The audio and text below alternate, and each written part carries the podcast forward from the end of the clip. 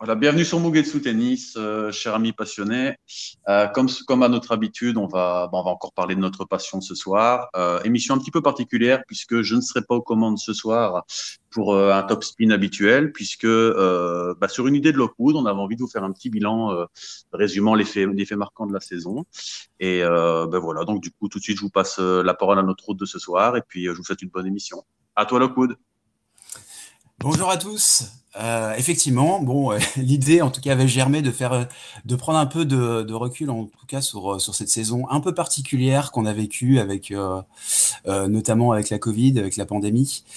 Euh, donc on a pas mal de choses à dire, on a pas mal de reprises. En tout cas, j'espère que ça va être, en, en, tout cas, j'espère qu'on va passer un, un moment, un moment sympathique ensemble.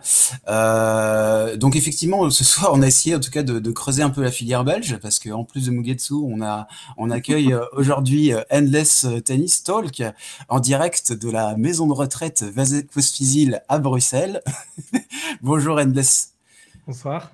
Voilà, je dis ça, je dis ça parce que Endless est euh, donc euh, un parieur euh, pro à la retraite. Voilà. Est-ce que tu peux te présenter, s'il te plaît? Euh, Bon, même si euh, j'imagine que les gens, les gens qui ont cliqué en tout cas sur ce podcast connaissent déjà. Bah écoute, euh, comme tu l'as dit, j'ai bet pendant, pendant à peu près une quinzaine d'années sur les, sur les betting exchanges. Euh, j'ai fait que ça de, de, ma vie ou à peu près. Et là, depuis, euh, bah, depuis le mois de février de, de, cette année, je suis plus ou moins à la, retraite, même si je continue de regarder beaucoup de matchs et de, et de, et de, et de un tout petit peu dessus. Et je suis sur Twitch euh, assez fréquemment pendant les, les Masters 1000 et les, et les Grands Chelems. Très bien, très bien. Bah, écoutez, je propose qu'on euh, commence tout simplement. Euh, voilà cette émission par euh, par un bilan un peu global, voilà de cette euh, de cette saison. Prendre un peu de recul, un petit peu sur bah, sur le niveau de jeu qu'on a eu en tout cas, par exemple, sur sur cette année perturbée, on va dire par la pandémie. moi, je vais pour commencer cette euh, voilà cette euh, cette partie d'émission, je, je, en fait, je vais partir d'un moment moi qui personnellement m'a beaucoup marqué. Euh, C'était un match de, de tournoi 250 à Sofia devant des tribunes vides entre Vasek Pospisil et Egor Gerasimov en fait. Euh, un match, euh, on va dire, euh, assez affreux quand même. On voit, euh, voilà, qui a duré très longtemps, trop longtemps. On, voit d'ailleurs un petit peu, il y a un petit extrait tennis TV qui, qui, montre, on va dire, la, balle de match en, en, entre ces deux entre ces deux joueurs. On voit le Canadien balancer un revers bas du filet. on a l'impression qu'il qu en peut plus et qu'il balance le match, quoi. Euh, même le, mec de Tennis TV euh, qui souvent est, euh, enfin les présentateurs de Tennis TV sont souvent très enthousiastes, on va dire, parce qu'ils ont, je pense qu'ils ont un produit à vendre, donc on a l'impression finalement que, ce qu'ils voient est à chaque fois le match de leur vie. On sentait qu'il était complètement lessivé.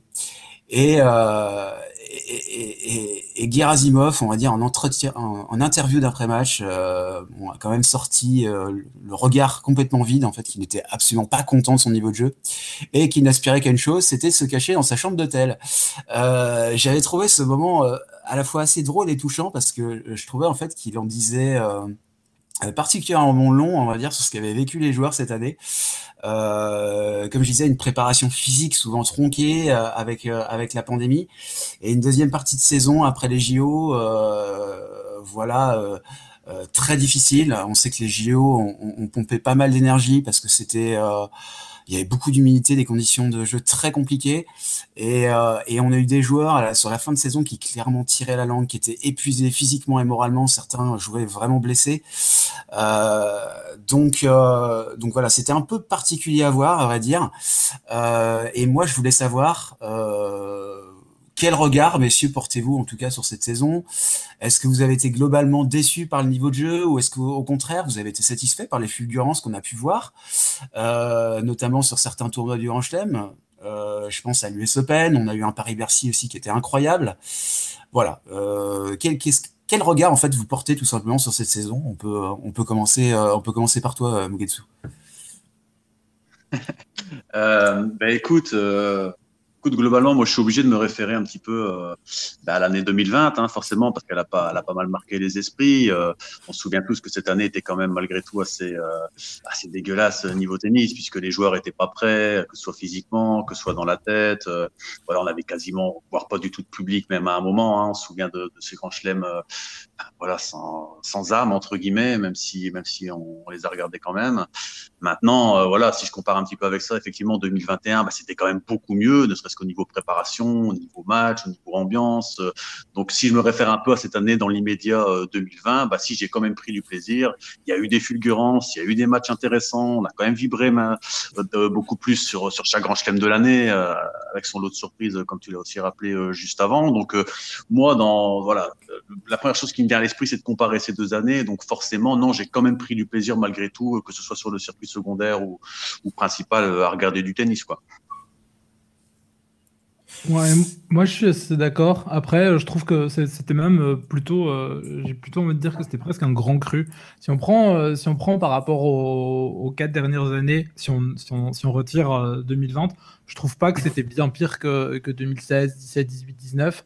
alors que ben, justement, on avait tout pour que, pour que ce soit pas encore, encore l'idéal quand on voit qu'ils commencent tous avec, enfin, alors, avec presque 15 jours bloqués dans, dans les chambres à, Melbourne, disons que ça part quand même très très mal. Euh, le nombre de blessures qu'il y avait sur, cette, euh, sur ce tournoi-là, avec beaucoup de blessures aux abdos d'ailleurs. Euh, moi, je m'attendais à ce que ce soit, ce soit bien pire que, que ça. Et donc, par rapport, par rapport à ce qu'on attendait, ce qu'on a vu ces dernières années, je trouve que c'était presque, presque un grand cru. D'accord. Est-ce que tu passes, que tu te réfères souvent à l'année 2016 ou 2017 comme étant euh, et là, en plus, effectivement, en 2016-2017, euh, il n'y avait pas l'excuse effectivement de la, de la pandémie. Euh, est-ce que globalement, est-ce qu'il y a des joueurs, on va dire, qui vous ont, qui vous ont surpris agréablement, en tout cas en enchaînant un match, en se surpassant physiquement et mentalement? Bah, Oui, après, je trouve qu'il y a n'y a pas eu de, on va dire, de, joueurs qui ont, tenu beaucoup plus longtemps que ce qu'ils auraient dû. Typiquement, prendre des mecs comme Nori et comme Casper Ruud, parce que c'est à eux qu'on pense sur, la fin de la saison. Je trouve qu'ils ont quand même complètement explosé sur les, sur les deux, trois derniers tournois, et ça fait du bien, euh, même, à, la Coupe, à la Davis pour, euh, euh, pour Nori. Pardon. Donc, moi, je trouve que c'était, euh, il n'y a, pas vraiment de joueurs qui ont, qui ont, qui ont explosé, mais, mais, euh, mais, qui ont, qui ont tenu en fait aussi longtemps ou plus longtemps que, ce qu'ils auraient dû. Euh, et même, on prend City Pass et, et Roublev qui ont joué énormément, ils ont complètement explosé sur la, sur la deuxième partie de la saison. Donc, je trouve que oui, il y a eu des bons enchaînements, mais c'était par période. On n'a pas quelqu'un qui a réellement tenu les, euh, les 11 mois de l'année, à part, à part Djokovic, si on veut. Euh, mais sinon, tout le monde a eu son, son, son, son, moment ou, ses moments, et puis des, des moments un petit peu plus, euh, plus mauvais. Et toi, qu'en penses-tu En tout cas, est-ce qu'il y, y a des joueurs qui t'ont qui t'ont surpris dans le bon sens par rapport à, à leur enchaînement physique dans ce contexte un peu particulier? Non, mais je suis complètement d'accord avec euh, ce que Enles vient de dire. Il y a des joueurs qui ont étonné euh, niveau tennistique, on va dire. Il y a des joueurs qui ont étonné euh, euh, niveau attitude et enchaînement de résultats. Ça, je suis complètement d'accord. Il y a une liste énorme de joueurs, dont Nori, effectivement, c'est vraiment celui qui me, qui me, vient aussi à l'esprit. Euh, par contre, oui, maintenant l'exigence du tennis moderne est tellement, est tellement énorme qu'ils sont, enfin, ils jouent tellement maintenant les joueurs, ils sont tellement, c'est tellement exigeant de gagner des matchs, d'enchaîner, etc., etc qu'il n'y en a pas vraiment un entre guillemets qui arrive euh, à un moment de la saison euh, sur la fin qui, qui est encore au-dessus, qui est encore tu vois. Il, il a donné l'exemple de Novak, mais c'est vrai que Novak il joue quand même moins de tournois que les autres malgré tout. Oui, tout à fait. voilà, donc il a quand même aussi le, le, le, le, temps de récupérer et de voilà. Bon, bien sûr, il a gagné ce privilège, mais ouais, non, si je devais vraiment mettre l'accent sur sur des joueurs qui ont étonné, ce serait pas en tout cas trop sur l'aspect physique, parce que de toute façon, les joueurs sont ils arrivent vraiment, euh, quand ils sont préparés, ils sont tous bons. Mais maintenant, enchaîner euh, euh, X matchs autant, autant, autant sur la saison, non, il y en a aucun qui, arrive à, entre guillemets à la fin de la saison et qui arrive à voilà. Ou alors c'est qu'il a moins joué ou qui revient d'une petite blessure par rapport, tu vois, qui a pu se préparer un peu mieux sur cette période et donc il arrive à, créer un petit peu son épingle du jeu. Mais non, physiquement, ils sont tous bons hein, de toute façon. Je trouve ça même assez sain que que Casper et, Nori aient explosé. Alors moi, j'avoue que je le disais souvent hein, sur sur Twitch que euh, parce que quand, quand, quand, Casper gagne San Diego et euh, va relativement loin à, Indian Wells, même s'il explose un petit peu quand même, mais euh, et que Nori gagne Indian Wells, j'étais en train de dire ah ça commence à devenir presque dérangeant parce que ça, enfin Casper, je rappelle, il, gagne trois, trois tournois d'affilée en sur Terre, il fait des quarts de finale derrière en, Masters 1000. Alors oui, il perd tôt contre Botic à l'US Open, mais, il enchaîne énormément. Euh, et je trouve que ça fait du bien de les avoir vus un peu exploser et tirer la langue sur la, fin de la saison. Sinon, ça aurait été presque un petit peu trop. Et donc, euh, pour ça, je trouve que c'est euh, c'est très bien. Et moi, celui que je mettrais aussi dans ceux qui ont été très constants, alors c'est c'est euh, Zverev, ça, ça paraît un peu bizarre de, de, dire ça, mais en fait, mm. si on regarde le, la saison de Zverev, euh, oui, il a trois défaites sur les trois derniers grands chelems en, en 5-7, mais en soi, perdre contre pass à Roland, Félix euh, à, à, Wimbledon et Djokovic à l'US Open, il y a pire. Et le reste, ça perd contre Fritz en, en, ayant balle de match, euh, ça perd Nadal à Rome. On va mettre de côté le match à Halle parce qu'il revient de, de, de Roland. Et il perd deux fois Medvedev et c'est tout, quoi, à peu près. Donc c'est quand même ultra, ultra consistant aussi. Euh, Medvedev était pas mal aussi. Bon, il était en full tilt pendant la saison sur terre battue, mais il a quand même bien tenu. Et j'ai l'impression même que son niveau de jeu, on va dire, s'est amélioré euh, sur la fin de saison. Il était quand même assez, euh, il, était quand même, il était quand même assez bon. Hein. Ouais, mais après Medvedev, il a, il a quand même perdu contre, contre Dimitrov. Ouais, ouais. Euh, et ouais, je sais pas. Je, trouve qu'il était un, un, peu moins consistant que que, que Zverev. Maintenant, c'est vrai que c'est surtout parce qu'il y, a la partie, euh, il y a la partie terre battue, quoi. C'est un peu dur quand même. Je me permets de rebondir. T'es un peu dur quand même avec, euh, avec, avec notre ami Dimitrov là.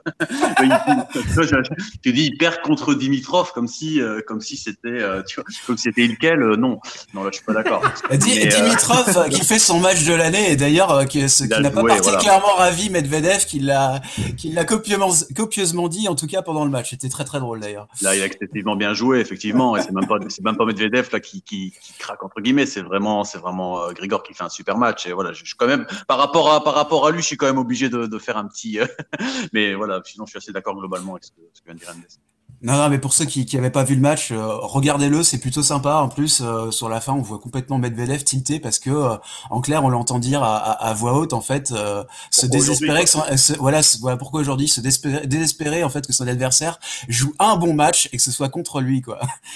il dit même un truc genre c'est pas possible de, de jouer d'être aussi bas et puis de jouer aussi haut en disant bah Dimitrov est d'habitude est une chèvre incroyable et aujourd'hui il joue l'acier. C'était la spontanéité à l'œuvre, c'était vraiment génial. Euh, bref, euh, non, moi, il y a, y a, une autre personne aussi, il y a un autre joueur qu'on pourrait mettre à l'honneur, mais lui aussi, il a complètement craqué physiquement. Et il a d'ailleurs, euh, il, il, il, nous a offert un match assez mémorable aussi contre euh, contre Carbales Baena en en, euh, en qualif de en qualif de Bercy. C'est Brooksby en fait, le prototype, on va dire, du joueur qui n'abandonne jamais et qui et qui a été au-delà de ses limites physiques y compris ce, match contre Carbales Baena, en fait, où il, il, ne pouvait plus littéralement plus servir. Il a quand même gagné contre Carbales et, il abandonne, euh, voilà. Enfin, je veux dire, il, il, ne joue pas le tournoi derrière. Euh, voilà, je pense que c'est une sage décision de sa part. Euh, un joueur avec un mental assez impitoyable, mais et qui qui a été qui a été vraiment très très loin, en tout cas dans la dans la souffrance physique cette saison. Quoi. Oui, il a joué énormément. Il a joué énormément aussi, ouais. Donc euh, il craque un peu sur le sur le finish, mais euh, mais euh, une très très grosse saison. On a toujours eu l'impression, en tout cas, que qu'il pouvait, enfin qu'il ne euh, qui ne lui arrivait, qui ne pouvait pas lui arriver grand. Enfin, j'ai souvent cette impression, en tout cas, que c'est quelqu'un qui, qui, peut arriver toujours à s'en sortir, euh, même en, en, étant complètement, euh, physiquement à l'agonie, quoi. Et d'ailleurs, je, je, me souviens que tu relevais euh, à propos de Brooksby, on va dire ce, ce, ce, ce match contre Basilashvili, euh, Endless, c'est tout à fait raison que tu disais ça, en fait.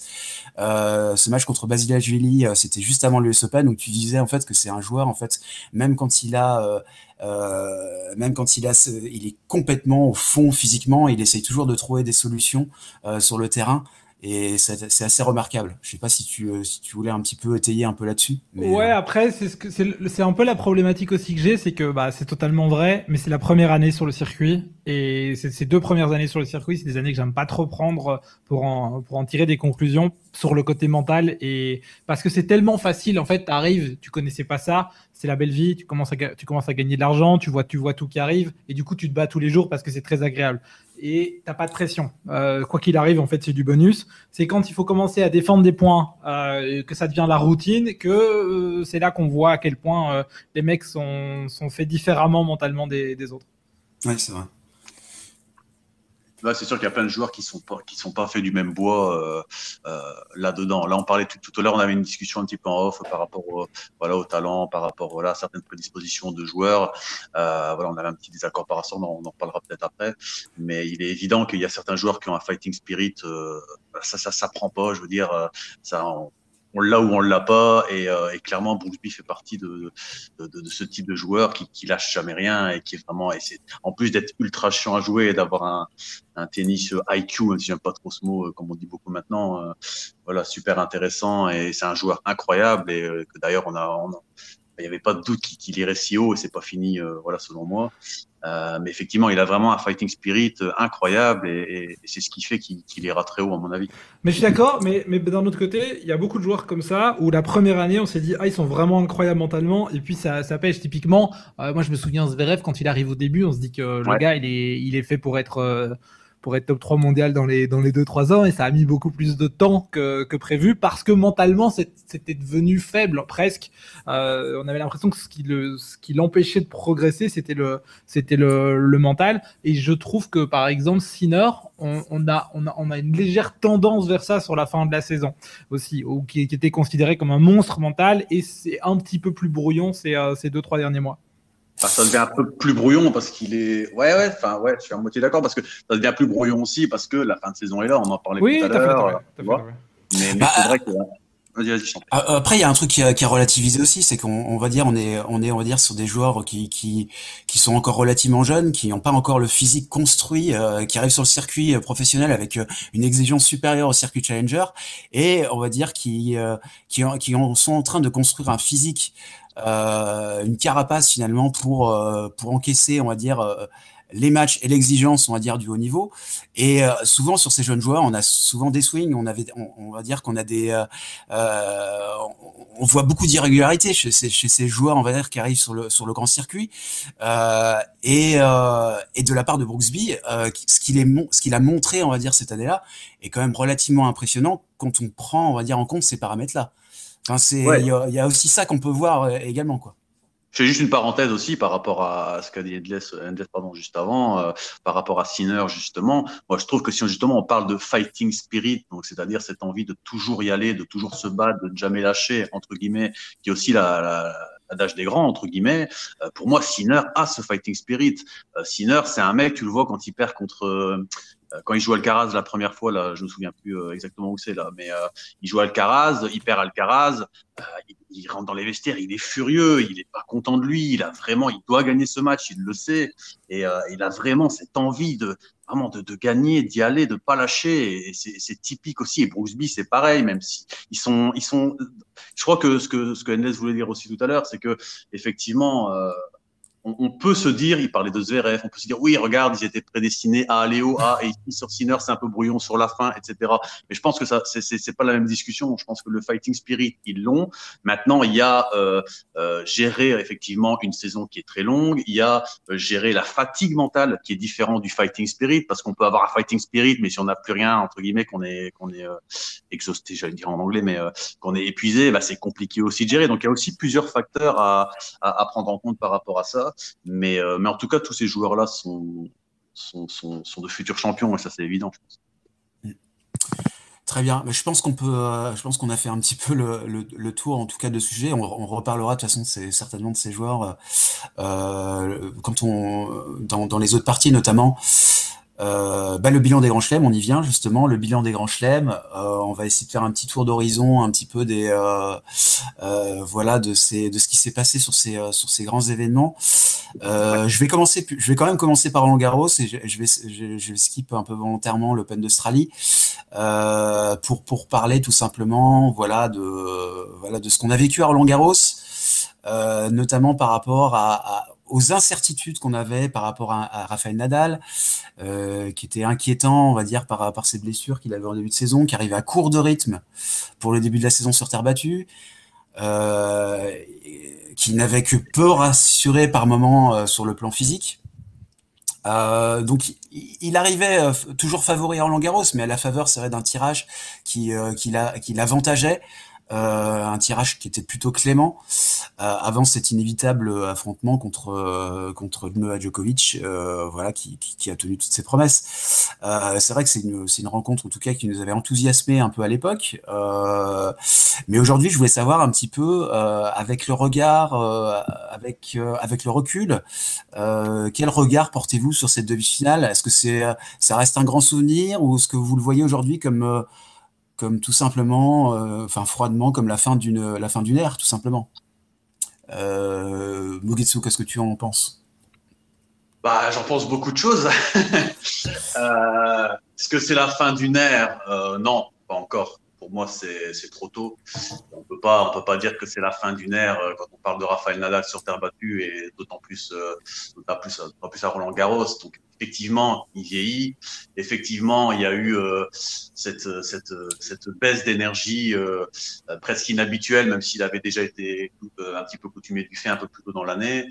Euh, effectivement, il vieillit. Effectivement, euh, ça faisait bizarre de le voir presque humain, j'ai envie de dire, parce qu'on est tellement habitué à les voir, que ce soit le, je parle du Big Free, hein, mais à les voir sans faille presque, j'ai envie de dire, en permanence, en permanence, et d'autant plus Rafa, entre guillemets, voilà, qui, qui sont s'engage tellement dans, ses frappes et de le voir presque humain, de le voir presque un petit peu à court de gaz, euh, c'est malheureux à dire, mais là sur le moment il faisait ses 35 ans. C'est vrai que euh, voilà. Après on tombe sur un Novak Djokovic bah, qui voilà qui, joue, qui sait profiter de la situation et, et qui a l'habitude de ce match-up et qui voilà ce jour-là les planètes s'alignent, il finit par gagner. J'ai envie de dire un petit peu aussi tant mieux pour l'histoire parce que bon c'est un grand champion aussi, il méritait aussi voilà d'aller là, il était mieux disposé. Il faut pas oublier aussi que Rafa traîne une blessure au pied euh, une partie de l'année aussi. Donc quand il joue Novak, il a aussi cette blessure au pied, tu vois, qui ne le dit pas sur le moment qu'il handicape. Donc euh, donc il y a tout un tas de facteurs qui fait que bah, pour l'histoire, tant mieux que Novak le gagne. Voilà, il va encore un autre tort. Euh, voilà. Euh, est-ce que c'est la fin d'une ère? Maintenant Non, c'est encore un peu tôt. Même si effectivement, plus les années passent, plus on se dit il peut être perfectible. Il faut savoir que Rafa, on l'enterre quand même aussi depuis des années. Chaque année, on dit il va pas gagner Roland, il finit quand même par gagner. Là, on est en train de se, de se demander si c'est la fin d'une ère, alors qu'il perd en demi-finale contre Novak. Tu vois ce que je veux dire? Ouais. Euh, c'est trop tôt, euh, c'est trop tôt encore pour moi. Pour, moi, il peut encore le gagner dans les deux années à venir euh, si le tirage est favorable, s'il arrive prêt physiquement, qu'il n'y a pas de bobo. Enfin, il peut encore battre n'importe qui, que ce soit Novak ou les mecs de la nouvelle génération. J'ai envie de dire. donc voilà, la fin d'une ère, non. Maintenant, il vieillit. Est-ce que est-ce qu'il peut encore gagner Roland? Oui. Est-ce que je suis déçu qu'il ait perdu ce match? Oui. Mais aussi content pour Novak parce qu'il continue à marquer le sport. Et, et, et, du coup, euh, alors toi, tu crois, donc tu penses que, que Nadal peut encore remporter Roland Garros? Qu'est-ce que tu, euh, qu'est-ce que tu en penses, Wendless Les carottes sont cuites. voilà, c'est ça qu'on veut entendre. J'ai vu Rafa aujourd'hui. Vous pouvez. Non, mais honnêtement, je vu aujourd'hui. C'est pas possible, quoi. Enfin, il est trop lent, en fait. Et en gros, pour moi, que Rafa puisse faire, puisse, puisse battre un joueur du top à Roland parce que c'est Rafa à Roland euh, euh, et qu'il a une aura et qu'il va, retrouver toute cette confiance dans, dans ce stade, pourquoi pas Qu'il puisse en battre deux, je suis d'accord, à la limite. Mais, il va devoir en battre 3 ou 4. À part s'il a un tirage au sort qui est dingue, on, parle, de, on parle de mecs comme Tim qui sont qui seront pas protégés dans le, dans le ranking. Et il va probablement devoir se taper euh, bah, un gars comme par exemple Titi Pass. Et puis après, c'est demi-finale contre Zverev et euh, finale contre Djokovic. Et en fait, pour moi, c'est pas le fait de ne pas être capable d'en battre deux, c'est le fait de, de, ne pas être capable d'en battre trois ou quatre d'affilée qui me semblait très compliqué. Donc en gros, pour qu'il puisse gagner Roland, il faut qu'il qui passe au travers d'un tableau qui m'a l'air d'être euh, particulièrement euh, compliqué. La, la façon dont tu en parles, on dirait que tu parles d'Andorra. Quoi. Ah, bah là aujourd'hui, aujourd'hui honnêtement, il était pas plus rapide qu'Andorra. non mais le problème, le, non, non, mais, le, truc, le truc, non mais je vais, je vais, je vais essayer de répondre à ça parce que c'est intéressant. Enfin, si tu permets un loco. Ah bien euh, sûr.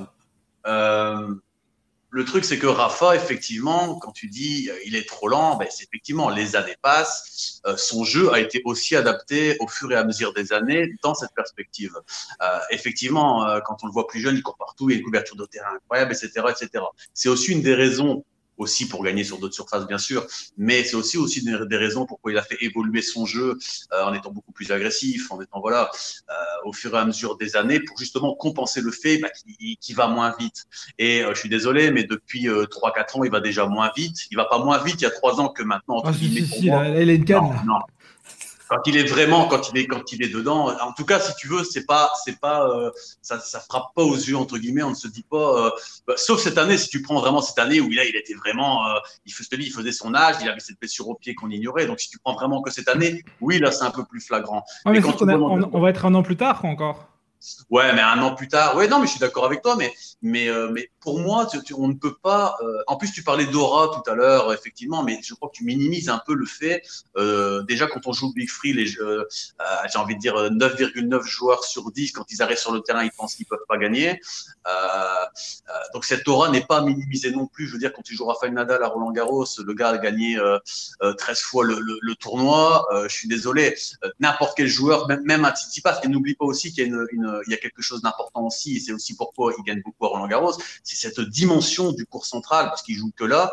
Euh, et je suis pas certain que sur ce grand cours, même en vieillissant, même si, je, même si on te l'accorde limite qui est un peu moins rapide, euh, avec l'aura qu'il a, cet énorme cours, avec les sensations, avec le public, avec le fait que bah, il y a toujours cette, euh, quoi qu'on en dise, cette patte de gaucher. moi, tu, moi, Titi passe à Roland Garros contre Nadal, je veux le voir, hein, moi ça. Moi je, moi, je suis certain que s'il arrive dans de bonnes dispositions cette année, il joue Tsitsipas son revers à une main sur ce grand cours là avec la balle qui gicle. Jamais de la vie, il le bof. moi, j'y crois pas du tout. Quoi.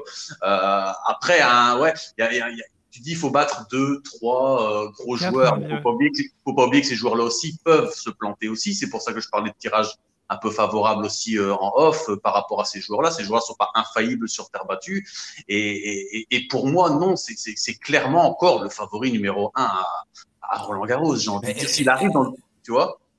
Mais, mais, là où je vais un petit peu aller dans le sens d'Endless, en fait, c'est que on va dire des joueurs qui ont pris euh, de la maturité. Déjà cette année, on prend un on pense à Sinner, on prend, on pense à un Rude. Il suffit finalement qu'ils rencontrent un de ces, un de ces gars-là, qu'ils leur prennent, qu'ils lui prennent, qu'ils prennent à Nadal un ou deux sets.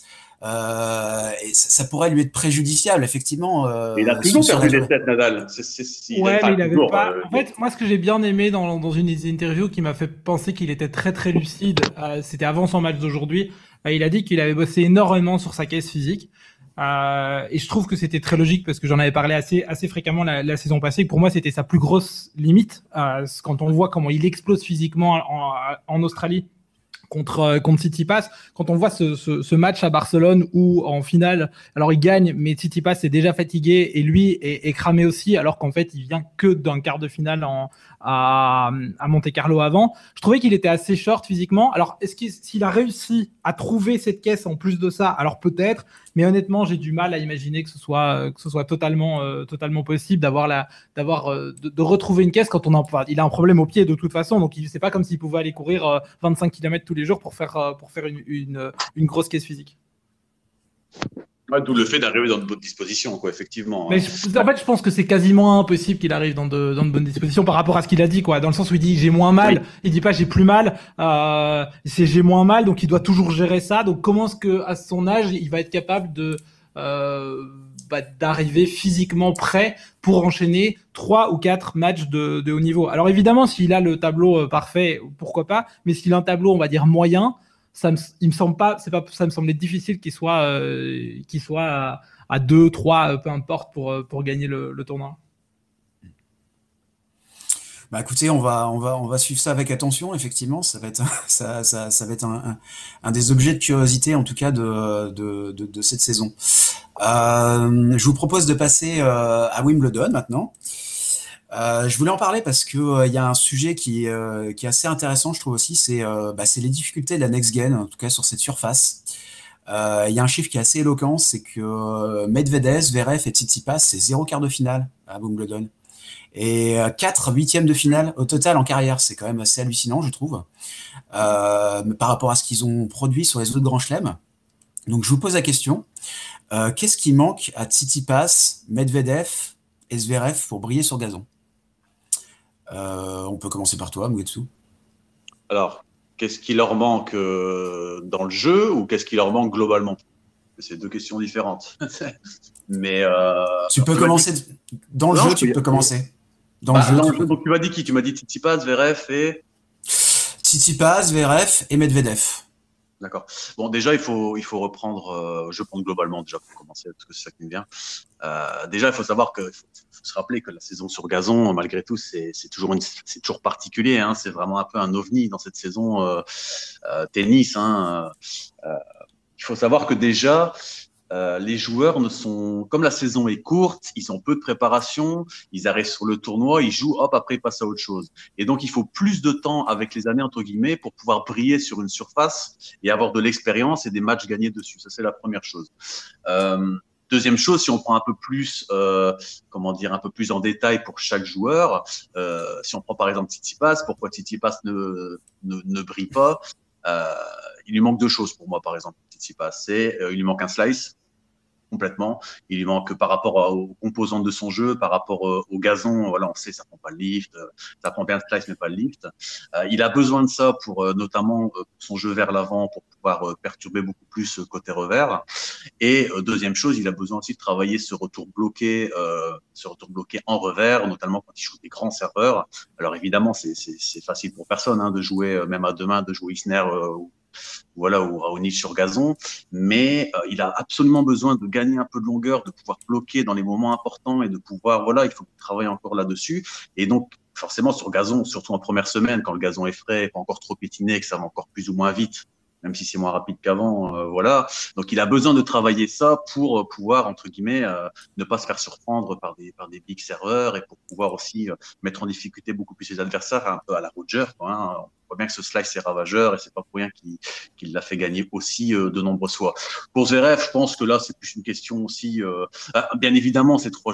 On parle de grands champions, là, hein, dire si les planètes s'alignent et que le que le tableau est favorable, comme on en parlait tout à l'heure à Roland Garros pour Rafa, euh, ils peuvent très bien faire un coup. Hein, maintenant. Mm. Maintenant, voilà. Donc, il y, a aussi, aussi une troisième chose. Je pense que c'est en junior, ils n'ont pas pris, ils n'ont pas eu le temps de, de, prendre du plaisir et de, de, de voilà. Tu sais, quand tu fais Wimbledon en junior, limite, voilà, tu sais, ça joue bien. Tac, tu passes les tours, hop, tu finis par gagner Wimbledon, tu prends du plaisir à jouer sur cette surface.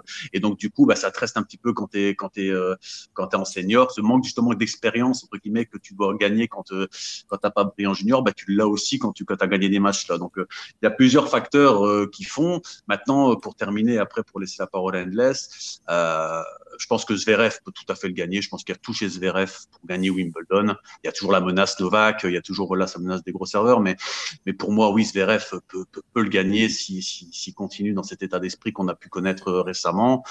Et, euh, et voilà. Et le troisième, j'ai plus Medvedev, c'est pareil. Je veux dire, Medvedev, voilà, Medvedev, je pense que même sur terre battue, il finira par, il gagnera jamais Roland Garros, mais il finira par, par avoir des bons résultats aussi. C'est obligé. Euh, c'est une question d'état d'esprit, mais euh, voilà. Donc, je pense que ils peuvent briller sur gazon.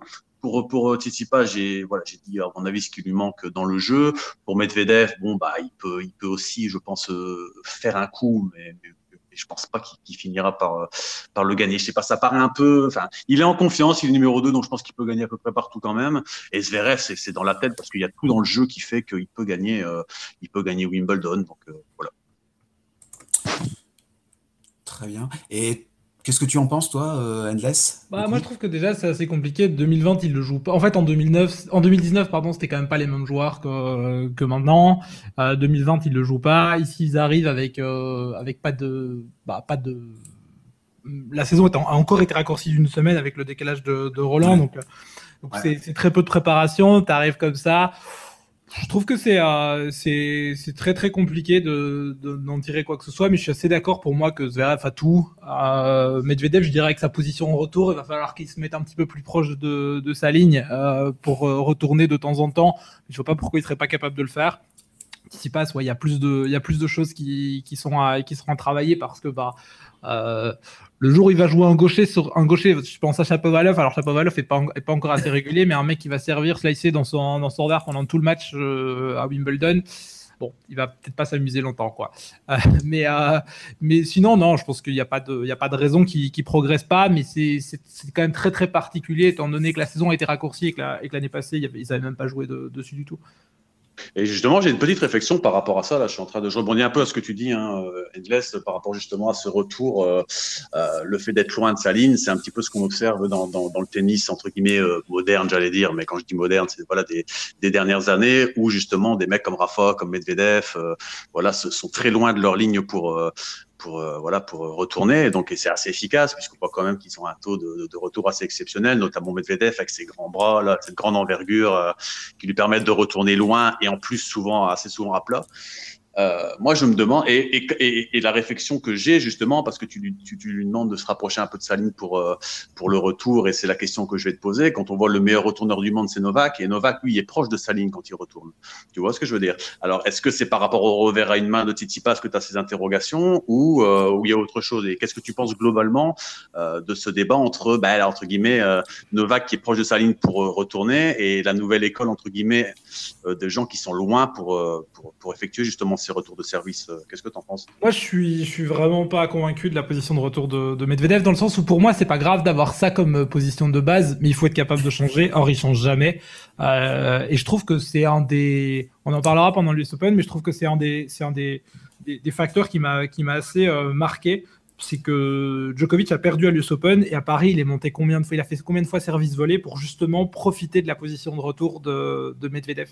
Ouais, mais Nadal retourne de loin aussi tout le temps. Ouais, mais par contre, Nadal, Nadal, retourne avec un volume qui est, euh, qui est une autre histoire et, Nadal en, termes de passing, c'est probablement un des trucs les plus, les plus absurdes qui, qui existent ou qui existaient. Et du coup, bon, bah, tu montes, tu montes, euh, tu mets ton casque et tu pries, même si le mec est 10 mètres dans la, même si le mec est dans le stade en train de, de, de renverser quelqu'un qui est en train de boire sa bière tu te dis bon, il va quand même me passer. Donc, tu, tu, vas pas dans la même dans les mêmes conditions quand tu montes au filet que c'est Rafa qui t'envoie son, son, son livre dans les pieds ou une balle à plat qui est quand même plus facile à jouer quand, euh, quand tu as une volée à jouer.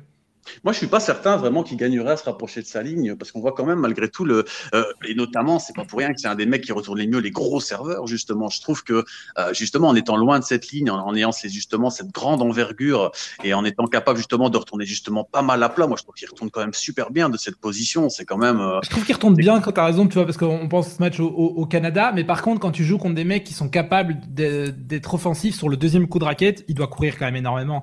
Et moi je pense au, match contre à certains matchs contre, euh, contre Zverev. Alors je sais qu'il a eu un très bon record contre Zverev, mais c'est mhm. quelque chose qui pour moi ne, ne, ne, fonctionne pas totalement dans ma tête j'ai du mal à le comprendre. Et je trouve qu'à Paris, la façon dont, dont, Novak a utilisé le service volé, c'était quand même une masterclass qui, qui, qui, montre quand même des limites, euh, des limites énormes par rapport à ça.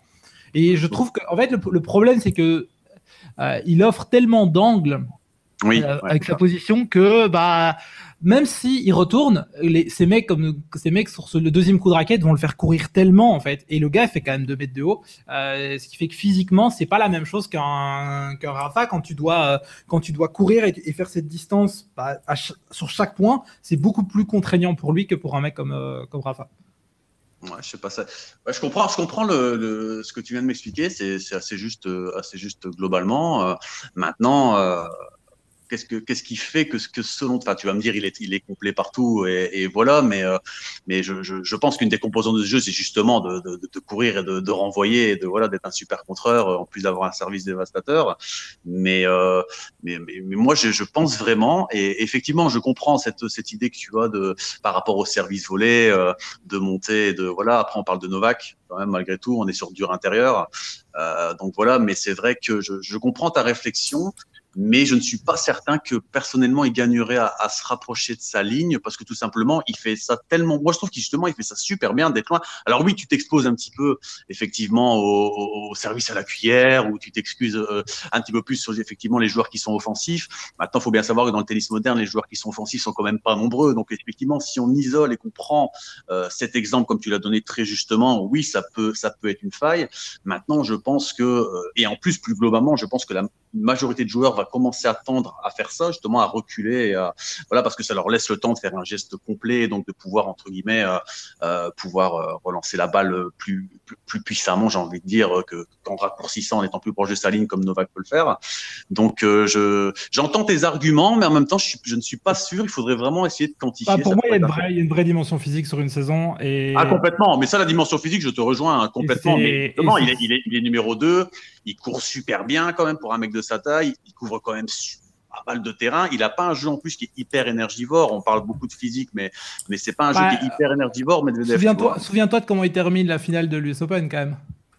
Oui, bah oui, mais bon, des crampes alors que le il n'y a pas match, quoi. Ouais, mais il y a, y, a, y, a 80, y a 89% d'humidité aussi à New York, tu vois. Donc, ça joue sur les organismes énormément, tu vois. Donc, c'est pas étonnant non plus qu'il soit, qu'il soit, je veux dire, un peu ravagé comme tout le monde, hein. Comme tu le sais, c'est très compliqué de jouer dans, dans ces conditions-là. Mais je te rejoins quand même, malgré tout, je comprends ce que tu veux dire. Hein.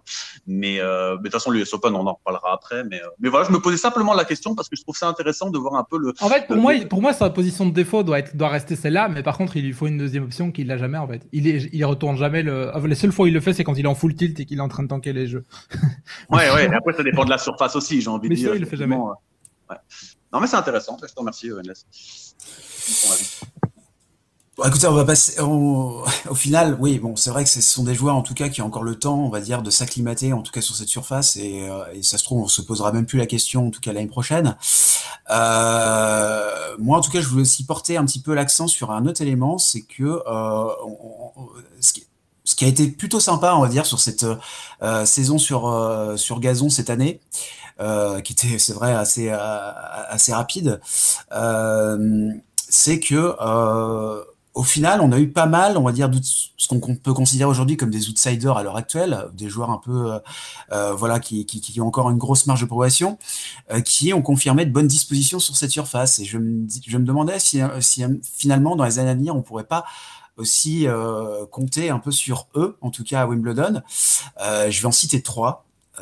tout d'abord, Félix Auger-Aliassime, euh, c'est marrant hein, avec lui parce que euh, on, avait quitté euh, Félix complètement désemparé et presque sans solution dans sa manière de jouer en fait à l'issue de la saison sur terre battue. On se demandait finalement comment il allait gérer en tout cas l'arrivée de la saison sur gazon parce qu'il avait vraiment si peu de certitude.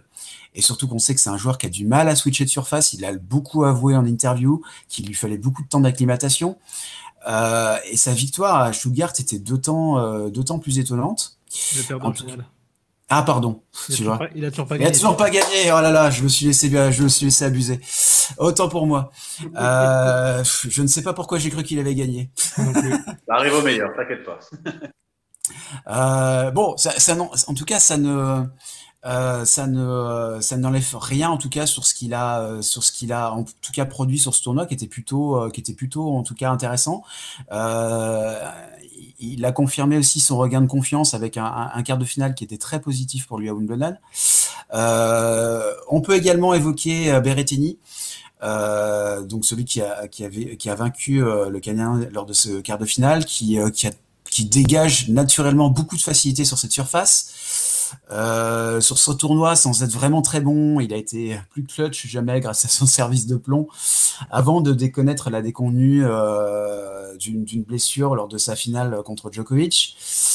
Euh, et le troisième larron que je voulais citer, le plus surprenant du lot pour moi, celui qu'on n'attendait pas spécialement, c'était Corda, qui a montré en tout cas des dispositions assez étonnantes sur cette surface. Euh, rappelons qu'il n'avait jamais joué euh, de match officiel sur gazon avant cette année, euh, et dès son premier match, en fait, il, dégageait un, naturel, en tout cas dans ses déplacements, qui était assez hallucinant. Et, et quand on le voyait jouer, en tout cas, quand on le voyait jouer sur cette surface, on se disait que bon, si son service est bien en place, que ça pouvait être un joueur, en tout cas, qui pourrait donner du, pas mal de fil à retordre à beaucoup dans les années à venir. Euh, donc, euh, ma question est simple est-ce que vous pensez que, que, ces trois joueurs peuvent gagner euh, Wimbledon dans les années à venir? Qu'est-ce que vous avez pensé, en tout cas, euh, de ces trois joueurs, en tout cas, sur ce qu'ils nous ont montré cette année? Euh, Endless, par exemple. Bah, bah Félix, oui, j'imagine quand même. Il est, trop jeune que pour, qu'il ait aucune chance de, gagner, ce genre de, tournoi sur cette surface-là. En tout cas, vu ce qu'il montre et qu'il continue de, bosser avec son service et tout, je vois pas. Pour moi, il a encore, euh, il a encore beaucoup de, de, de, limitations, mais, euh, mais je vois pas pourquoi est-ce que dans, dans 3-4 ans, il aurait, euh, il aurait aucune chance de, de, de, le faire parce que première et deuxième, alors sa deuxième est encore un petit peu tendre, mais ça va. Euh, sera surtout sur le côté, le côté retour qui va devoir, qui va devoir s'améliorer. Pour Corda, j'en ai absolument aucune idée parce que je trouve que c'est un joueur qui a trop de mal à enchaîner les, matchs au format déjà BO3. Et donc, en plus de ça, sur le format 5.7, j'ai du mal à, à, savoir où le placer. Et j'ai envie de mettre Berrettini dans la même, dans la même catégorie que Corda. Alors oui, il a fait finale, il a fait finale cette année. Mais en soi, le fait qu'ils disent, qu'ils disent en, en, interview pendant, pendant ces, tout son, son, petit tour parce que bah, il, il, faisait la célébration de, de sa finale de, Wimbledon avec l'équipe d'Italie. Euh, et il a parlé assez, euh, assez longuement du fait que son corps était complètement euh, meurtri par, par, le, par le tournoi. Et, et je trouve que bah, c'est assez étonnant parce qu'il a eu un tournoi qui était plutôt facile de, Wimbledon. Et donc en fait bah, si ton corps est déjà meurtri quand un, quand un tournoi entre guillemets facile comme ça, qu'est-ce que ça va donner euh, les fois où, euh, tu auras, un, petit peu plus d'adversité? Donc c'est plutôt, c'est plutôt le, corps qui me ferait peur et, l'enchaînement physique pour Berrettini, parce que dans le jeu en soi, euh, s'il est, s'il est en feu, il n'y a pas de raison qu'il puisse pas le, puisse pas le gagner. Très bien. Et toi, Mugesu, est-ce que tu, est-ce que tu as à peu près le même diagnostic que sur cette, sur cette question? Écoute, si je te réponds vraiment euh, brut de pomme par rapport aux trois joueurs que tu m'as cités, euh, est-ce qu'ils gagneront un jour Wimbledon euh, Je un peu comme Endless, j'en sais rien. Maintenant, si je prends mon avis un petit peu plus tranché, je te dirais non. Non, parce qu'il y, a toujours Novak qui est là pendant déjà un moment, déjà. Il y a tous ces grands serveurs aussi qui peuvent, peuvent tellement gêner, notamment la première semaine, comme tu l'as rappelé tout à l'heure. Maintenant, ouais, Aliassim a des qualités, voilà, c'est à rappeler très justement, et de ses faiblesses aussi. Euh, Est-ce qu'ils peuvent bien performer sur gazon? Oui. Berrettini, il n'y a pas besoin d'en parler, effectivement, il fait finale, euh, même si très justement, euh, laisse encore rappeler cet aspect entre guillemets du corps et du physique qui est très juste. Euh, mais entre guillemets, est-ce que ces joueurs peuvent performer sur gazon? Oui. Est-ce que ces joueurs, ces joueurs peuvent, peuvent entre guillemets gagner Wimbledon? Alors pour Berrettini, il en a été proche. Donc pourquoi pas peut-être un jour réitérer s'il a de nouveau voilà le, le, momentum, parce que le tennis au final n'est histoire que, de momentum, hein, voilà. Mais euh, donc voilà, j'ai pas, j'ai pas vraiment. La saison est tellement courte, on a tellement peu de recul. Par, on en a un petit peu plus sur Berrettini, mais on a tellement peu de recul sur Corda. Et voilà, c'est Corda, il a fait deux Wim. Euh, il s'était fait racler. Moi, j'ai un souvenir, il s'était fait racler contre Verbanski euh, euh, en junior là-bas. Donc bon, voilà, même si c'est plus le même joueur évidemment maintenant, mais mais, c'est compliqué à quantifier, c'est compliqué à, se projeter. Euh, je pense quand même que Félix, euh, voilà, Félix fera, un dernier carré à un moment. Je pense que c'est presque pas obligatoire, mais je pense que quand même malgré tout, il a, tout ce qu'il faut. Euh, et avec l'évolution qui va continuer à, arriver, il peut le faire. Berrettini peut très bien faire un, carré aussi. Pour Cordoba, je suis un peu comme Endless, je te dis, j'ai du mal à me projeter. Oui, il a des qualités, mais je ne vois, vois, jamais aller, chercher un gros résultat vraiment là-bas. Donc un dernier carré, je par contre, euh, même si l'avenir me donnera peut-être tort, mais, euh, mais voilà. Donc globalement, oui, ils ont des qualités. Maintenant, c'est très difficile à dire. Très bien, très bien. Bon, écoute, euh, on verra ça déjà au prochain Wimbledon. Ce qu'il en est sur ces trois joueurs et s'ils peuvent continuer en tout cas leur progression. on va passer à l'US Open, ce qui a été probablement le tournoi de Grand Chelem, on va dire le plus le plus marquant. Euh, bon, c'est vrai que ce, ce grand chelem-là a été ponctué, en tout cas, par euh, l'aboutissement euh, inachevé, en tout cas, de Novak Djokovic dans sa quête de super grand chelem. C'était le fil rouge de ce tournoi et ça, ça a pas mal ponctué les, les conférences de presse des, des, des, joueurs et même, même nous en tant que en tant que spectateurs, ça nous a mis un peu euh, en position d'attente jusqu'à jusqu'à ce, ce rendez-vous avec l'histoire manquée par le Serbe. Euh, mais au final, euh, il faut pas occulter non plus euh, qu'on a un tournoi avec pas mal de choses hyper sympas, hyper agréables. Et je voulais savoir un petit peu ce que vous aviez retenu, en tout cas, de ce tournoi, les choses qui vous ont le plus marqué, au-delà de tout, de, tout ce qui entourait, en tout cas, Novak Djokovic. Endless, par exemple. Moi, c'est le public, probablement la, frénésie du, public. Alors évidemment, ils ont été servis par beaucoup de matchs en, 5-7, mais je dirais la... Même si j'étais pas d'accord sur le, fond et le pourquoi de, de, avait dit ça, mais le fait que, tous les joueurs se battaient comme, des chiens lui avait exprimé le, fait qu'il n'y avait, pas, euh, avait pas Nadal et Federer et que du coup ça, motivait les joueurs. Je n'étais pas totalement d'accord avec ça pour, pour pas mal de raisons, mais peu importe. Mais, euh, mais par contre, euh, oui, je trouve que bah, le, fait d'avoir d'avoir le, public en, feu comme ça et probablement une surface qui était ni trop lente ni, euh, ni trop rapide. Ça, ça a permis d'avoir énormément de matchs ultra sympathiques et, euh, donc euh, plutôt le plutôt tout, tout ce côté long match et, frénésie dans les, dans les gradins. Euh, ouais, et, surtout, oui. Euh, donc, on a eu ce public qui était, qui, était, euh, voilà, qui était présent certainement parce que voilà, il y a, eu, il y a eu finalement il y avait une pandémie avant, il y avait des tribunes vides. Je pense que effectivement les, les spectateurs étaient contents en tout cas de revenir au stade et euh, ils ont très très largement encouragé les joueurs. Et d'ailleurs ça s'est euh, ça s'est un peu traduit, euh, c'est vrai dans les voilà dans les résultats et dans les, la, configuration des matchs parce qu'on a quand même cette US Open était assez hallucinant. Il nous a offert 34 matchs en 5-7 au total, ce qui en fait d'ailleurs le deuxième total de l'histoire du tournoi sous l'Européenne. Et on a eu dénombré également 10 remontadas au total de 2-7-0 à, à, à 3-2 en fait, euh, toutes constatées d'ailleurs avant les huitièmes de finale. Et euh, moi, ce qui m'a, ce qui m'a personnellement marqué aussi, c'est, euh, bah, c'est le tournoi des Américains. C'est vrai qu'on n'a aucun Américain qui était en quart de finale, mais, euh, mais le public a eu droit à pas mal de morceaux de bravoure de, de, de ce côté-là. Et on sait que les Américains attendent, on va dire, le, le, le, le, prochain, leur prochain chouchou qui, qui, qui arrivera à gagner un grand chelem après enfin, qui arrivera à gagner l'US Open après euh, après euh, Andy Roddick en 2003, ça commence à faire ça commence à faire long. Mais au final, j'ai trouvé qu'il y avait pas mal de il y avait pas mal de raisons de, de, de satisfaction à avoir, en tout cas de, de la part des de, la part des Américains et et, euh, et, des nouvelles têtes qu'on a pu euh, qu'on a pu voir aussi. On, euh, on, a eu quelques belles histoires, notamment par rapport à Brooksby, notamment le tournoi Tiafo qui était absolument hallucinant aussi. Enfin, je pense que c'était les atmosphères les plus électriques qu'on a eu qu'on a eu sur le tournoi. donc tout ça, ça a donné, c'est vrai, un, cachet un cachet assez sympa, on va dire, à ce tournoi.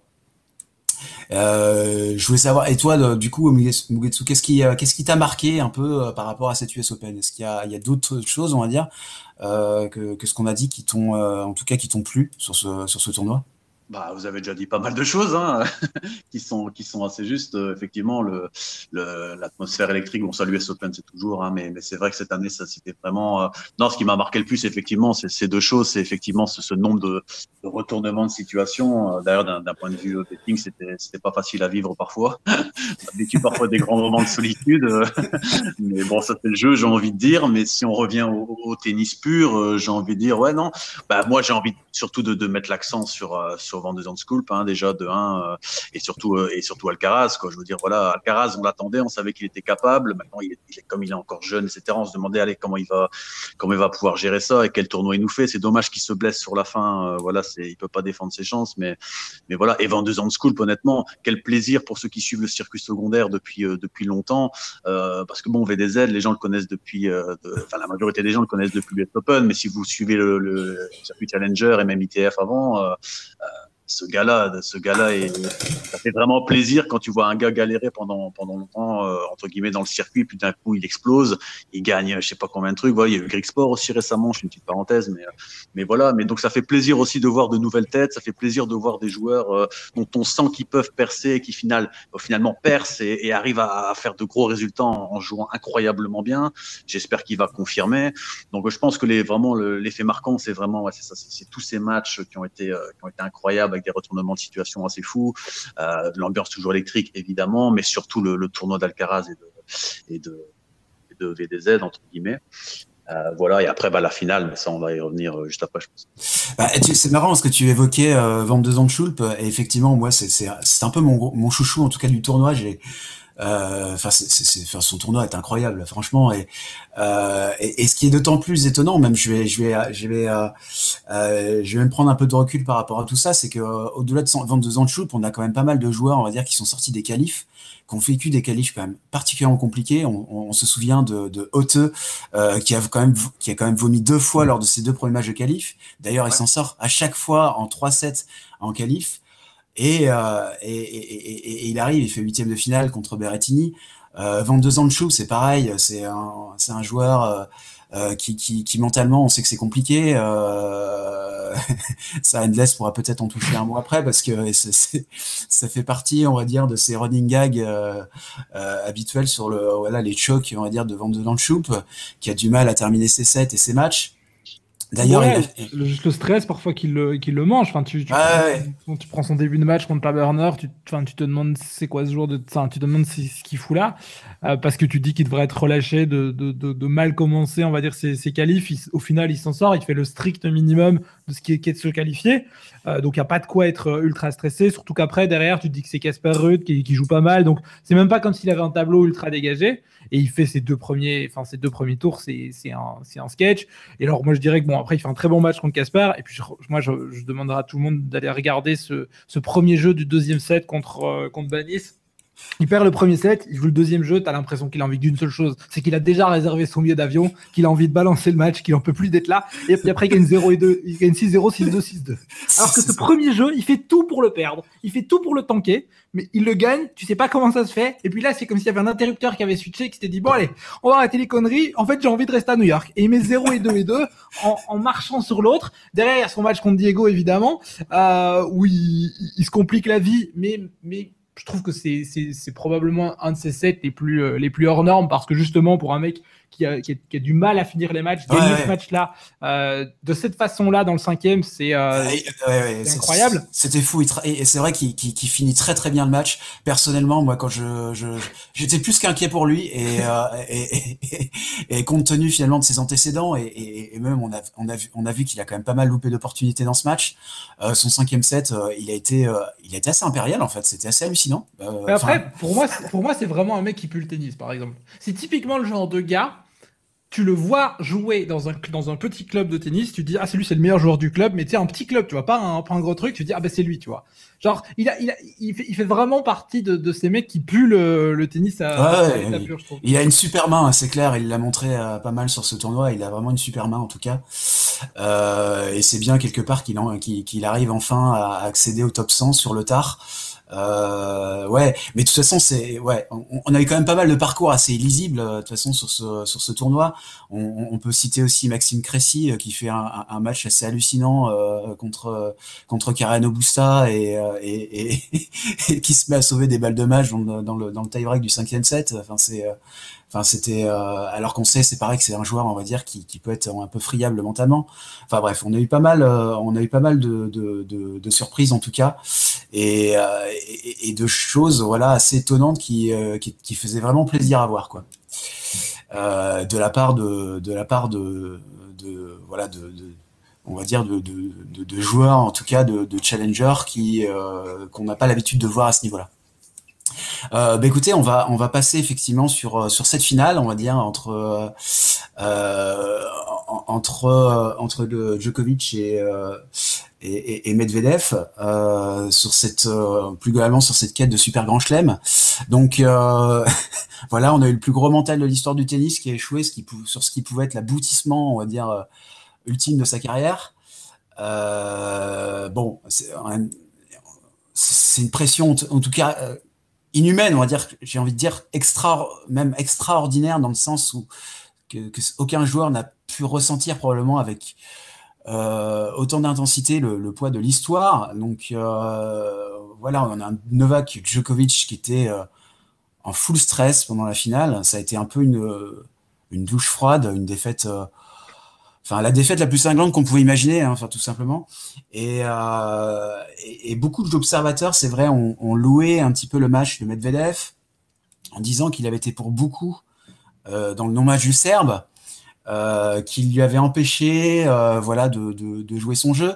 Moi j'ai envie de poser une question euh, parce que c'est euh, j'ai envie de te poser une question Endless parce que je sais que tu as un avis un peu tranché là-dessus et, et, aussi je trouve que c'est un peu un débat intéressant parce que euh, de savoir, on va dire, euh, euh,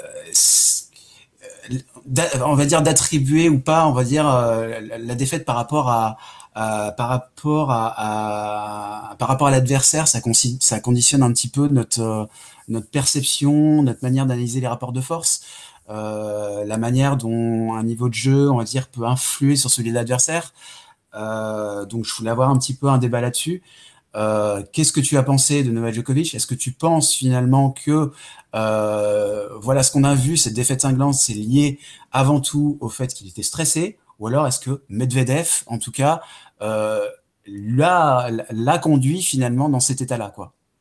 Hmm, après, je pense qu'il y, a une autre partie qui est qui était que bah, ils sont trois en fait, avec Zverev et que celui qui ceux qui allaient jouer, les deux qui allaient jouer avec un, un sacré désavantage euh, par rapport à, l'autre qui a joué euh, qui a joué Félix et pour qui c'était quand même beaucoup plus facile que le que le 5-7 contre euh, contre contre Zverev en, demi qui, bah, qui épuise euh, physiquement et mentalement quelqu'un qui depuis deux mois n'a que ça euh, en tête et que dès qu'il sort de sa maison, qu'il va sur un terrain d'entraînement, c'est alors il te reste sept matchs à gagner. C'est-à-dire que ça fait deux mois qu'on lui dit ça. Serena a raconté ça des dizaines et des dizaines de fois quand elle avait euh, quand elle avait explosé contre contre Vinci, je crois bon, c'est quelque chose qui est, euh, qui est, complètement, euh, qui est complètement inhumain et je pense juste, bah voilà, c'était euh, trop pour, pour lui. J'ai du mal, moi, à donner. Enfin, Medvedev fait son match, mais j'ai du mal à dire que Medvedev fait un grand, grand match et que ce soit lui qui est, qui est, qui tue la bête, quoi. Hmm. Voilà. Je trouve que c'est surtout Djokovic qui, à un moment donné, est, est face à une pression qui est, qui est, qui est trop grande depuis trop longtemps. Ouais, on, l'a vu hein, pendant le match, on a vu souvent euh, cette image du Serbe en train de se taper les jambes, quoi. C'est euh, parce que euh, bah, clairement il y avait quelque chose qui allait pas au niveau de ses déplacements. voilà, donc c'était clairement on le voyait qu'il était. moi, moi j'aurais tendance un petit peu à pencher un petit peu sur le sur la sur la théorie du en tout cas du, du stress qu'il a vraiment qu'il n'a pas quitté du premier au dernier point. Enfin, pas du premier au dernier point, cela dit, sur la fin, c'était un petit peu mieux et, euh, et on a senti, on va dire que on a senti le début d'un frémissement. Bon, et finalement, euh, et finalement, le match est, euh, le match s'est terminé en 3-7. je voulais savoir un petit peu, toi, comment, qu'est-ce que tu as pensé un petit peu de, ça justement, Mugetsu, par rapport à au, poids qu'on peut donner à, à, Medvedev, en tout cas dans la, dans la, dans la, la défaite et, euh, et euh, la désillusion entre guillemets de, de, de, de Novak Djokovic. Bah, la, vérité est un petit peu entre les deux. Je pense que, effectivement, bah, vous l'avez rappelé, c'est évident. J'ai envie de dire que cette pression monumentale, euh, bah, voilà, euh, sur les épaules de Novak, l'empêche de, bien commencer ce match. Il est dans une bonne disposition. Il a les jambes lourdes. Il est pas serein. Euh, voilà, hein, c'est pareil aussi à Roland Garros. Hein, il n'y avait pas encore cet enjeu. Déjà, Roland, après avoir battu Rafa, il s'est un peu, un peu roulé dessus avant, avant de réagir, enfin de sortir du terrain, de revenir et de finalement gagner. Donc voilà, il a toujours eu un petit peu ce, voilà.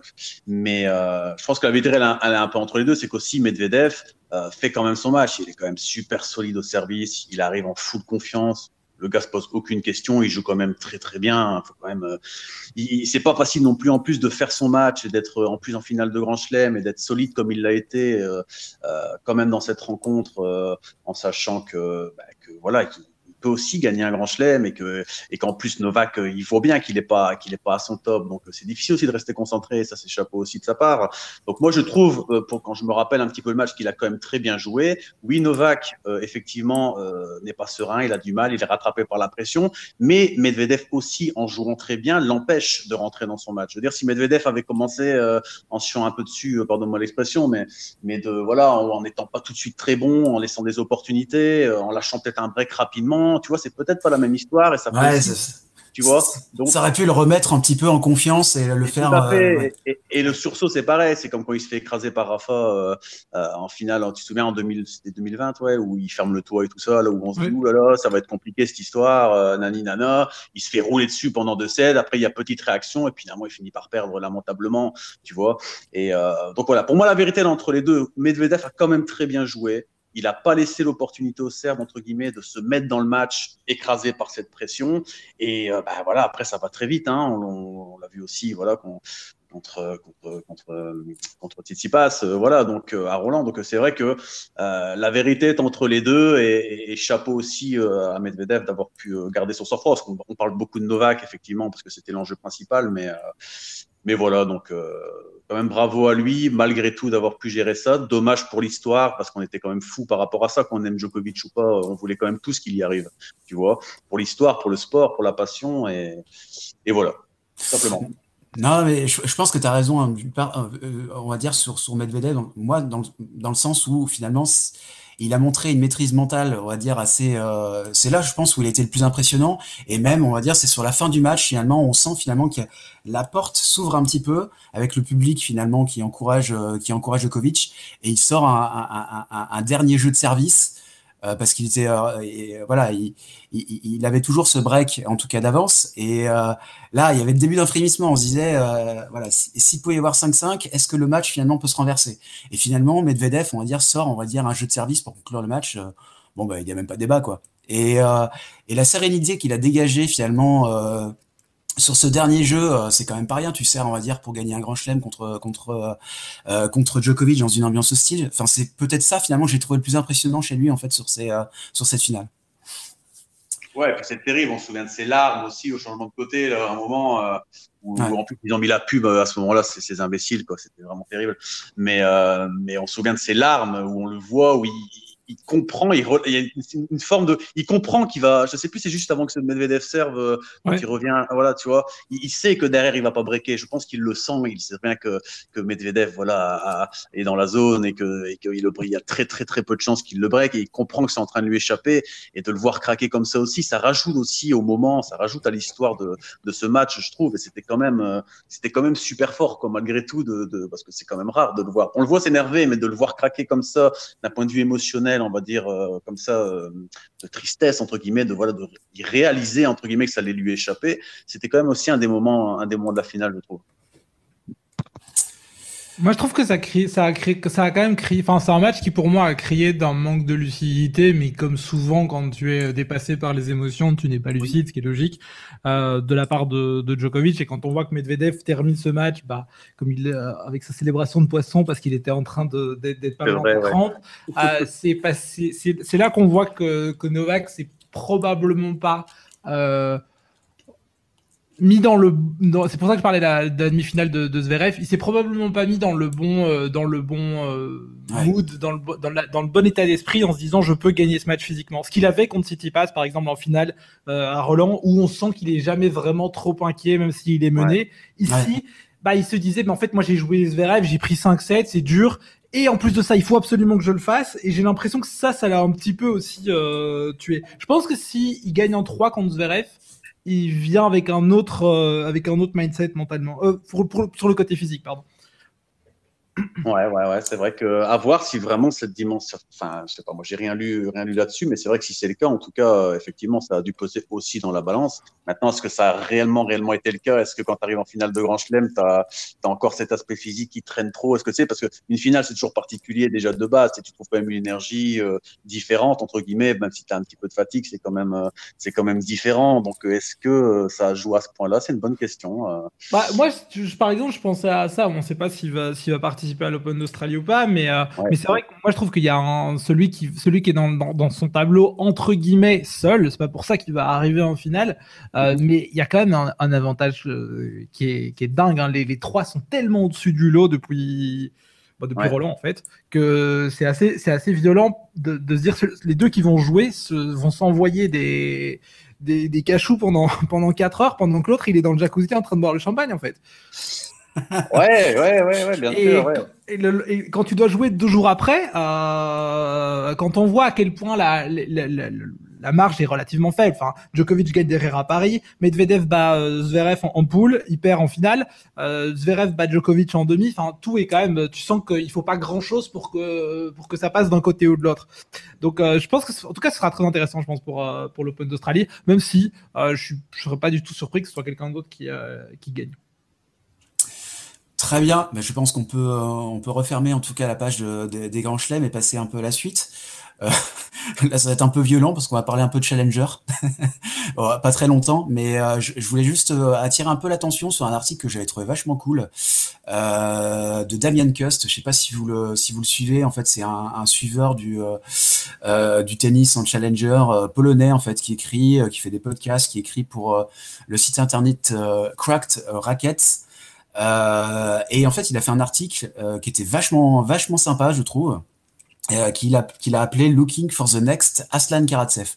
Donc en fait, il a identifié dans son article en fait des joueurs qui, selon lui, pourraient, on va dire, être le prochain Aslan Karatsev. Vous avez compris. et en suivant certains critères. Donc les critères, je vais vous les indiquer. Euh, il faut que le joueur finalement être, euh, bah, soit plus un espoir, qu'il ait entre 25 et 29 ans, qu'il arrive un peu sur le tard, euh, qu'il n'ait jamais été top 100, euh, qu'il ait le potentiel de faire plus que ce que ses résultats n'indiquent. Bon, c'est un critère très subjectif, euh, mais bon, il, essaye par rapport à sa perception de voilà d'identifier, on va dire, les joueurs qui seraient un peu dans ce cas, de figure, et euh, les performances contre des joueurs, on va dire, qui sont plus enfin qui sont plus, euh, enfin qui sont plus mieux classés que, que qui sont mieux placés que, que quoi, tout simplement. Euh, donc il a identifié un certain nombre de noms. donc je propose éventuellement qu'on, voilà, qu'on qu'on qu'on briefe un petit peu et qu'on passe en revue certains noms qu'il a indiqués avec toi, Mugetsu. il identifie donc Oscar Hoth, Mats Morin, euh, Westler. Euh, je voulais qu'on s'attarde un petit peu sur euh, Selig Bilek, qu'on a vu un petit peu cette saison, enfin qu'on a vu un petit peu sur le circuit principal en début de saison, qui a remporté deux tournois Challenger. Est-ce que tu penses que c'est un joueur qui, qui, peut, qui peut en tout cas, qui, qui, peut s'inscrire, qui peut accéder au top 100 et s'y inscrire aussi dans la durée, parce que c'est ça aussi que c'est ça, c'est ça aussi la question en filigrane. Bah, si on prend le cas, euh, je vais avoir une pensée plutôt globale, une fois, hein, parce que voilà, je vais expliquer, mais, mais si on prend euh, Tuxilik euh, est-ce qu'il peut à un moment être top 100 bah, Je pense que oui. Je pense qu'à un moment, quand tu es, es 150, quand tu es 160, lui doit être autour de la, la 160 euh, par là, je pense, de mémoire. Euh, oui, effectivement, tu peux arriver dans le top 100, et, mais tu fais très très bien de, entre guillemets, de préciser que c'est d'y rester. Et entre guillemets, euh, parce que voilà, pour être top 100, entre guillemets, quand tu es dans ces eaux-là, moi, pour moi, n'importe quel joueur du top 250, je vais être très tranché, euh, peut arriver à un moment à être top 100. Tu vois, mm. il suffit qu'il soit euh, vraiment dans de bonnes dispositions physiques, qui commence à avoir des, des, bons matchs dans les jambes, que, les, que la confiance euh, entre guillemets soit soit là, et, en enchaînant les matchs et tout d'un coup, ben, pendant deux semaines, trois semaines, quatre semaines, on arrive à, à, voilà à bien enchaîner, on prend des points et puis on se rapproche et puis avec la confiance aidant, on arrive à gagner un petit peu l'étage au-dessus, euh, voilà. Et euh, donc voilà, maintenant d'y rester dans la durée, je pense qu'un mec comme Philippe Bilek, non. Donc ah, clairement, non, Céline Bilek, je pense pas. Il est, c'est un, un, très bon joueur de dur. Je pense qu'il a, il a de bonnes dispositions. Euh, voilà, avec ce gros service là et, cette gifle en, en, coup droit qui est pas mal. Mais, mais, mais je pense pas que, je pense pas qu'il puisse s'installer dans la durée. Euh, pour moi, il aurait déjà dû le faire avant s'il en avait eu euh, les capacités. Maintenant, j'espère pour lui que, que ce sera, que je vais me tromper. Hein, mais non, pour moi, si on prend le cas vraiment Céline Bilek, euh, non, non, il sera, il s'installera pas dans le top 100 euh, dans la durée. D'accord. Euh, il identifie aussi des joueurs en ITF, euh, voilà. Euh, il va même plus loin que Challenger. Il identifie des joueurs en, en, ITF. Il, y a, il, y a, le cas de Litou qui est assez original en fait. Euh, je sais pas euh, si on peut toucher, on va dire deux mots, on va dire sur Litou, mais c'est un joueur en fait qui a, qui s'est retiré du tennis à 17 ans et qui mhm. voulait devenir coach de tennis. Mhm. Et en fait, en fait, pendant la, la, la, pandémie du, du, du, du Covid en, en en, en, 2000, euh, en 2020, en fait, il a, il a, il a commencé finalement à participer à, aux, UTR, en fait, euh, des, euh, des, des, des, en tout cas des tournois exhibition en Australie et euh, qu'il a dominé totalement euh, puisqu'il a gagné euh, il a eu 66 victoires et 5 défaites. Et ce qui lui a valu en fait des, des wildcards pour pour les tournois australiens et ça l'a peut-être conduit finalement à envisager une carrière professionnelle, en tout cas sur le terre, puisqu'il a, commencé finalement à jouer sur l'ITF, qu'il a littéralement, euh, euh, voilà, qu'il a littéralement euh, dominé. voilà, je voulais savoir un petit peu ce que tu, ce que tu pensais de, de ce joueur, Mugetsu.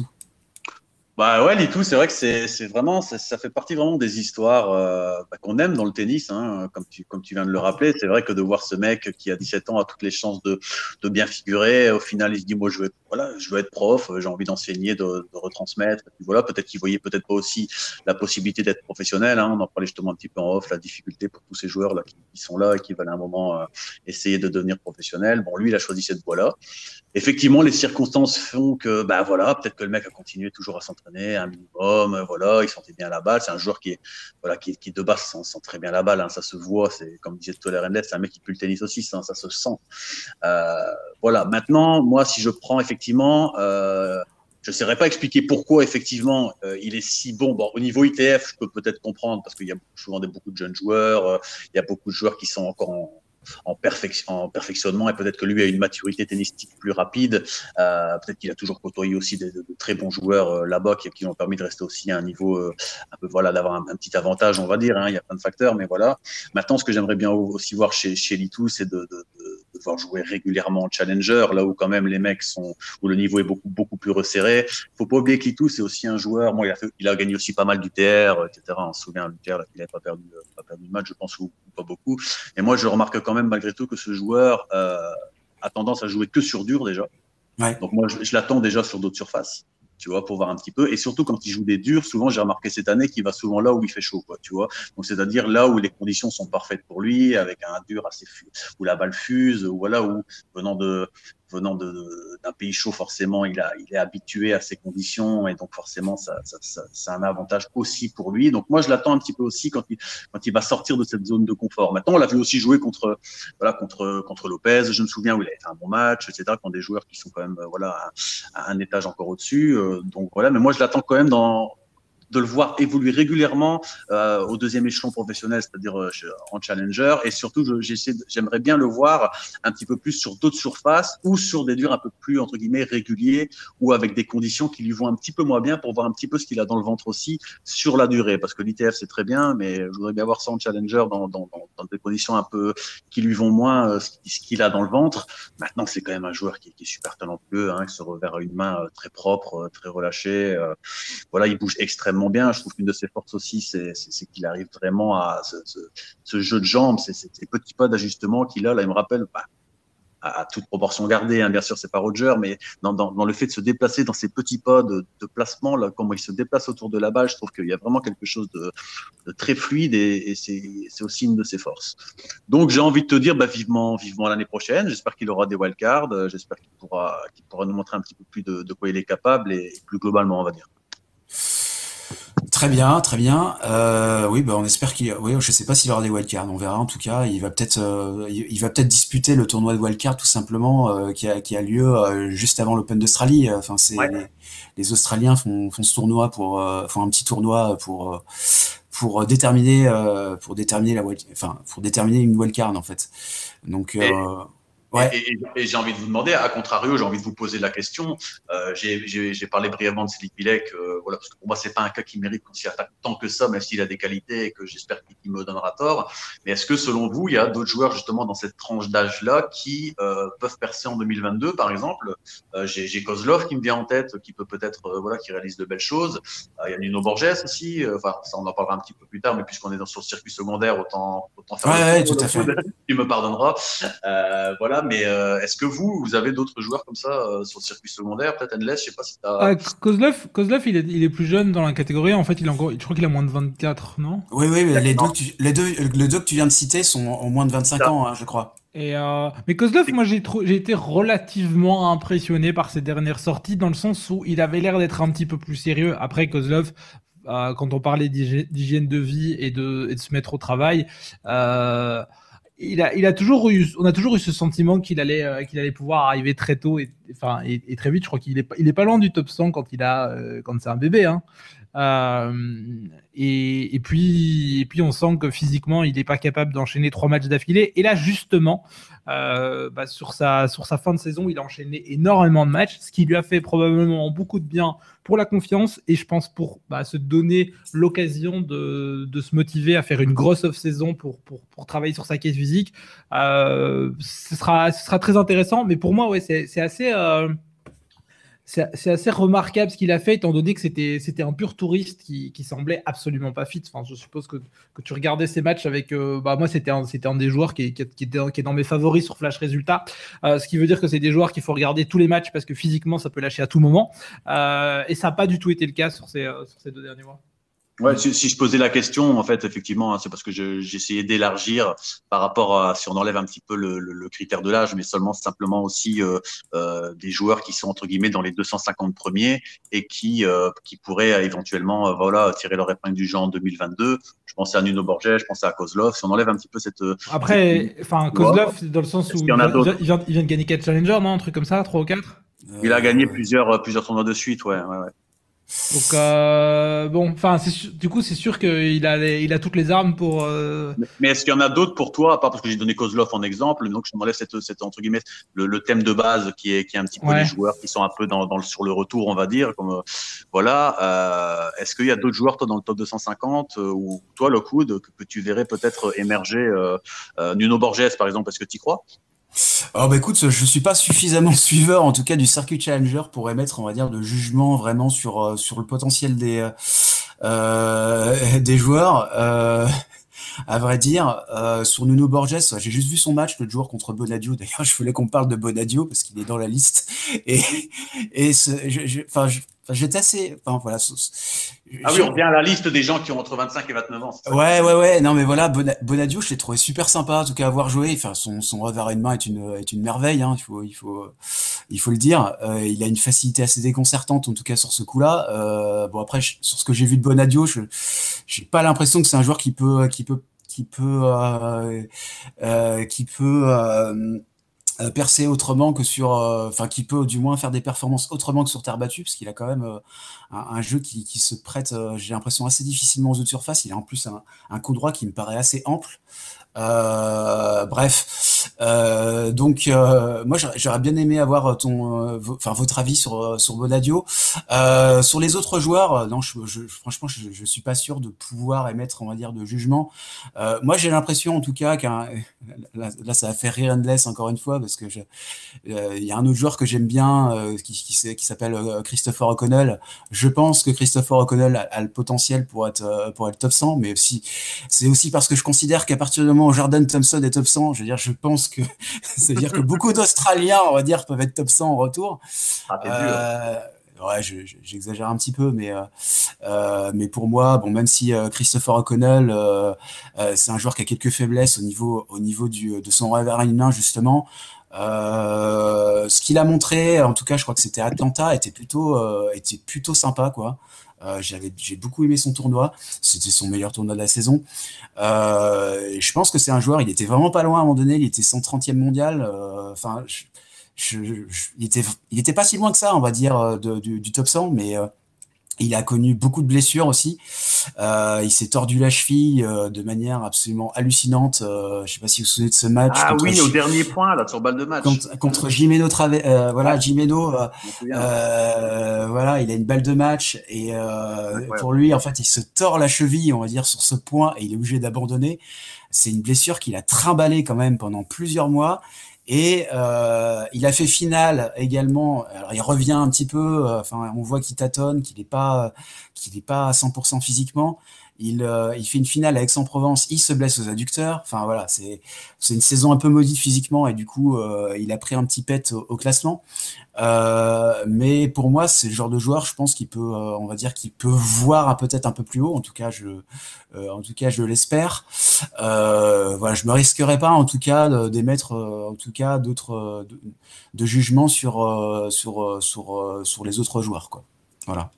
De toute façon, je pense que je vais, je vais, juste rebondir sur un point, hein, c'était pas prévu, mais puisque je t'ai entendu parler de ça, euh, en te en disant bon son revers, etc. Euh, tu sais, je pense qu'il y a une, je pense que les, euh, la majorité des gens, il y a pas, pas spécialement toi, hein, je dis pas ça pour toi, mais il y a beaucoup de gens qui pensent qu'en fait, quand on a un point faible, euh, il faut le travailler. Euh, tu vois, genre il peut pas être meilleur parce que son revers est pas bon.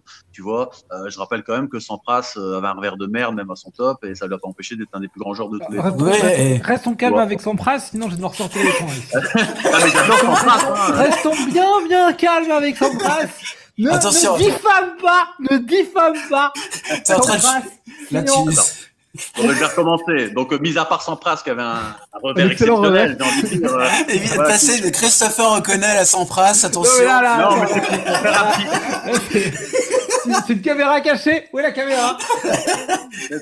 non, mais c'est pour faire un petit, un petit aparté parce que c'est une réflexion que j'avais euh, justement. C'est un truc que je voulais euh, écrire sur le blog euh, par, par rapport justement au, au, au, point faible, au point fort, parce que même au, tennis, en tennis amateur, hein, il y a beaucoup de gens qui pensent qu'il faut qu'il faut bosser ses, ses points faibles plus que ses points forts entre guillemets. C'était cette réflexion par rapport au point faible, point fort, tu vois.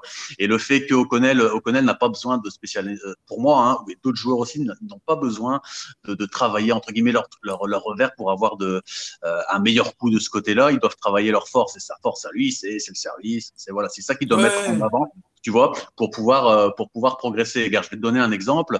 Euh, si tu prends un joueur, par exemple, qui a, euh, qui a l'habitude de faire beaucoup de décalage coup droit, qui fait énormément de points, ce que je rappelle quand même au niveau professionnel, la base, c'est quand même aussi de faire des coups gagnants et de c'est comme ça qu'on gagne les matchs aussi, mis à part quelques exceptions. c'est quand même comme ça qu'on gagne les matchs au plus haut niveau, parce que ça joue dans des détails.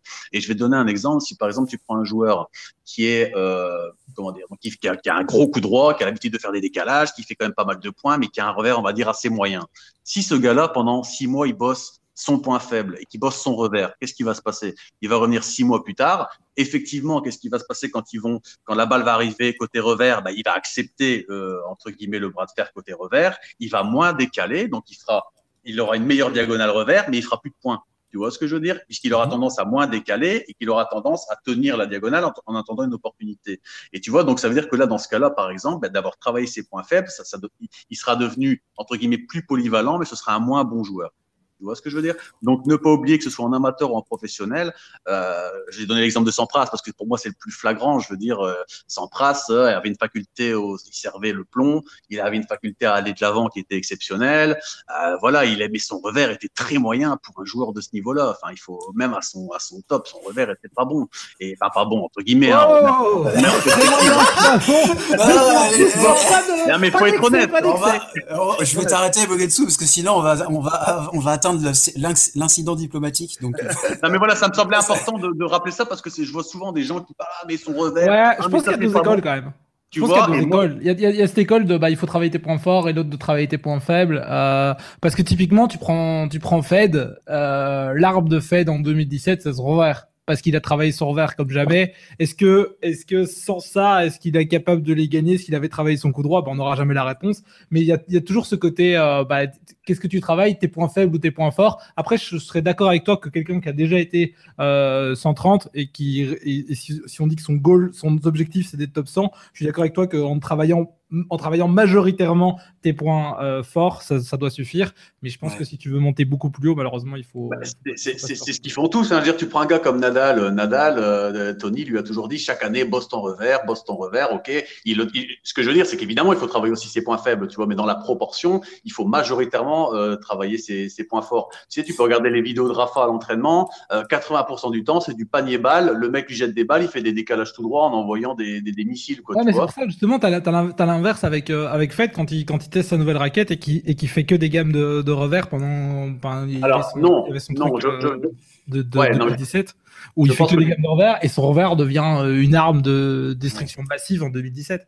Alors non, je pense qu'il y a deux facteurs, je pense que tu oublies et qui sont, pour moi, c'est pas tout à fait juste ce que tu dis. Effectivement. c'est lui qui l'a dit, hein, c'est pas moi. Non, non, je sais bien. Non, non, mais je sais bien. C'est lui qui l'a dit parce que c'est à cause de sa raquette qu'il avait changé sa raquette. C'est juste. Ah oui, non, je parle pas par rapport à la raquette, hein, ça bien sûr. Non, non, je parle pas par rapport à toi. Je pense qu'il y a deux facteurs. Effectivement, il a pas seulement travaillé son revers, je dirais, il a travaillé aussi ses points forts, c'est obligatoire. Mais le, le, fait en 2017, pourquoi il gagne, c'est pas parce que euh, euh, parce qu'il a travaillé que son revers. Il a travaillé deux choses. C'est que euh, déjà en 2017, il prenait toutes les. Ça veut dire Federer a souvent fait ça, mais là il prenait vraiment tout de demi-volée quasiment. C'était incroyable, c'était euh, c'était un, truc de fou quoi, tu vois. Et surtout il y avait eu cette discussion par rapport au fait de lâcher, de se faire confiance et de lâcher le revers dans les moments où même tout grand champion qu'il est, il n'arrivait pas à faire. Et donc, il, a dit, il, a dit, tel quel que c'est parce qu'il avait passé pendant deux mois, euh, vu qu'il n'arrivait pas à faire la transition de sa raquette, et pendant deux mois, il avait fait que des revers. Oui, mais ne euh, confond pas, ne, ne, confond pas, faut pas confondre entre guillemets la discussion qu'on avait de manière générale par rapport à une carrière, et puis effectivement le fait où en 2017 il vient et tu as raison, il bosse son revers effectivement sur le moment parce qu'il pense que c'est ça qui va euh, par rapport justement à cette discussion du fait de lâcher, de d'y aller, d'arrêter de d'envoyer des slices ou de, de, ne pas se faire confiance dans les moments les plus chauds, euh, tout grand champion qu'il est, tu vois. Donc ça c'est c'est deux choses différentes. Et quand tu prends vraiment euh, et, et, le fait aussi qu'il tapait quasiment tout de demi volée aussi, qu'il se faisait une confiance incroyable. Enfin c'était c'était fabuleux, quoi, tu vois.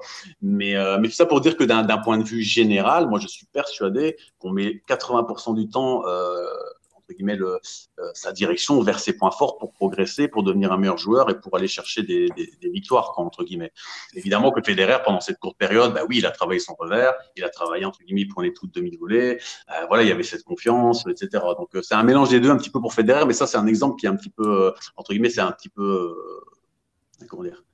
c'est, par rapport à la discussion globale, c'est un peu différent, quoi, tu vois, parce que la période est plus courte, tu comprends? Ok. voilà. Mais mais tu as tout à fait raison aussi de, de, de rajouter que de par ses déclarations, il, a bossé son revers. Évidemment, je dis pas que les joueurs ne bossent pas leurs leur points faibles, hein, et que évidemment que ça l'a aidé, mais, euh, mais il y avait aussi ce facteur aussi de, jouer relâché, de lâcher dans les moments importants. Et c'est super intéressant de se dire qu'un mec comme Federer qui arrive en 2017, qui a tout gagné, euh, il a besoin d'avoir une discussion entre guillemets avec son père. Parfois, ça tient à rien le tennis, hein, de, de voir que euh, il a entre guillemets son père qui lui dit mais pourquoi dans les moments comme ça tu lâches pas ton revers? Pourquoi tu te fais pas confiance? Et c'est ce qui se passe en 2017 et on le voit bien dans les dans les points importants contre Rafa, notamment dans cinquième set là où il balance des revers croisés euh, fabuleux et, c'est comme ça qu'il gagne aussi. Donc euh, donc voilà, je referme la parenthèse, mais ça me semblait intéressant d'en parler. Je pense qu'on peut fermer effectivement cette discussion autour de l'axe Pete Sampras, Federer, Christopher O'Connell. bah, elle était très intéressante en tout cas. euh, voilà, euh, je pense qu'on donc voilà, je, vais euh, je vais envoyer euh, avec le podcast, on, vous enverra cet article en tout cas de, de, de Crack et de, Damien Cust, qui est très intéressant en tout cas.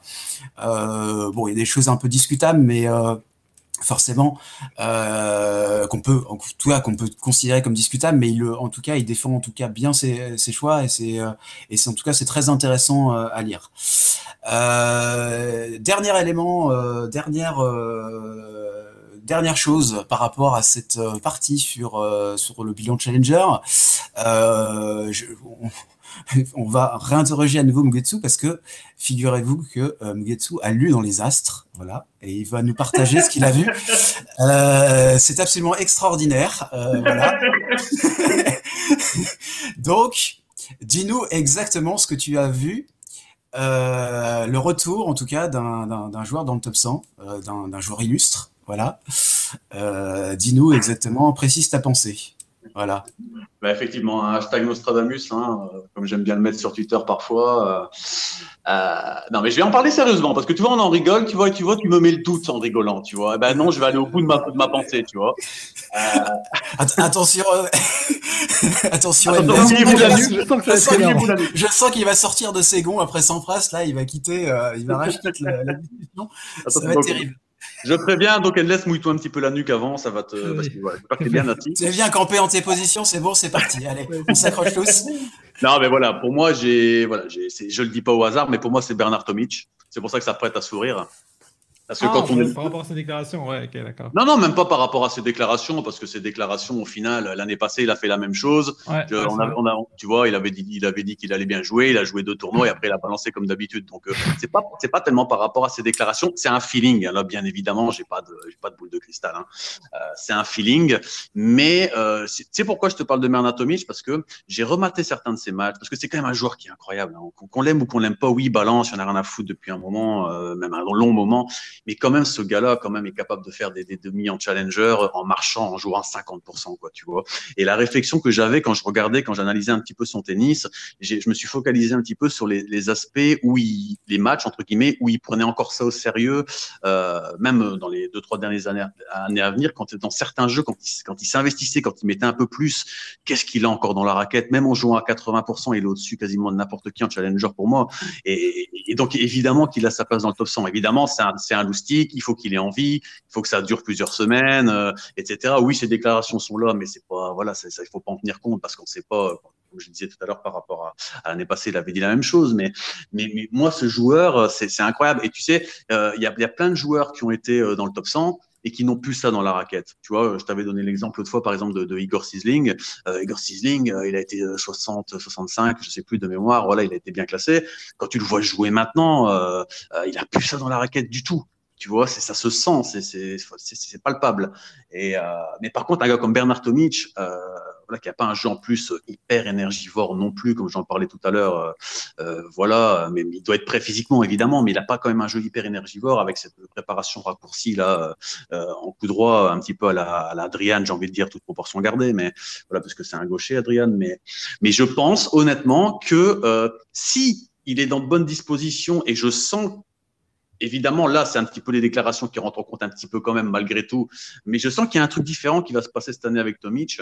Et euh, évidemment, il sera pas top 10, comme il l'a dit dans les 2-3 ans, etc. Enfin, jamais de la vie, hein, tu vois. Mais, mais, mais je, c'est faut, faut être réaliste. Il sera même jamais plus top 20, tu vois. Mais, ah, moi, mais... j'attendais à ce que tu dises qu'il allait, il allait dans les grands chaînes cette année. Non, non, non, non, non, non, non, non, il, il, sortait dans les qualifs, hein, tu vois. Après, on ne sait pas, tu vois. Mais, mais, mais moi, je le, je pense honnêtement que, et c'est un feeling, c'est quelque chose que, que, je, que je ressens fortement. De un, donc pour résumer ma pensée, parce qu'il a toujours un tennis incroyable quand il s'investit dans la balle à, à 100%. Euh, il est au-dessus de n'importe quel mec, quel mec en challenger. Honnêtement, il a encore ça dans la raquette. Euh, deuxièmement, euh, il faut que évidemment il soit prêt physiquement, et, mais comme son jeu est pas hyper énergivore, voilà. Et trois, il a un ego surdimensionné. Souvenez-vous, il y a quelques années, euh, ça le saoulait de voir des mecs dans le top 100 qui trouvaient nul. Hop, il est revenu pendant deux mois, il a joué. Hop, il est redevenu top 100. Hein. Je dis pas qu'il va redevenir euh, top 100, top 60, top 40 et qu'il va y rester, qu'il va faire des années incroyables. Mais je pense que cette année, et je vais même être un peu plus précis, je pense que pour Wim, pour Wimbledon, tu verras qu'il sera dans le top 100. Voilà. D'accord. Euh, par rapport à ce que tu me dis, peut-être que j'aurais dû l'inclure dans les, dans les outsiders avec, euh, Non, parce qu'il a déjà été top 100. non, non, dans les outsiders avec Félix, Corda et. non, je plaisante. N'exagérons rien, mais, mais, ce, gars-là a encore un tennis incroyable dans la raquette. Et honnêtement, euh, il faut que. Je, le sens, je sais pas, c'est qu'une intuition. Hein. Peut-être qu'on va en rire à Wimbledon quand il aura balancé 12 euh, matchs d'affilée et qu'il sera parti en vacances avec sa nouvelle gonzesse, tu vois. Mais. tu vois ce que je veux dire mais, mais moi, j'ai un, pressentiment euh, par rapport à ça et je pense que Tommy va nous surprendre. Bah, je prends un gros risque, hein, mais Ma foi, oui, oui, c'est pas le joueur le plus fiable, effectivement, euh, pour, pour ce genre de prédiction, mais, euh, mais en tout cas, on entend ce que tu dis, et puis euh, on se donne rendez-vous l'année prochaine pour voir si cette, en tout cas, si cette, cette prédiction se vérifie. Après, pour moi, il y a aussi un autre angle, c'est l'âge.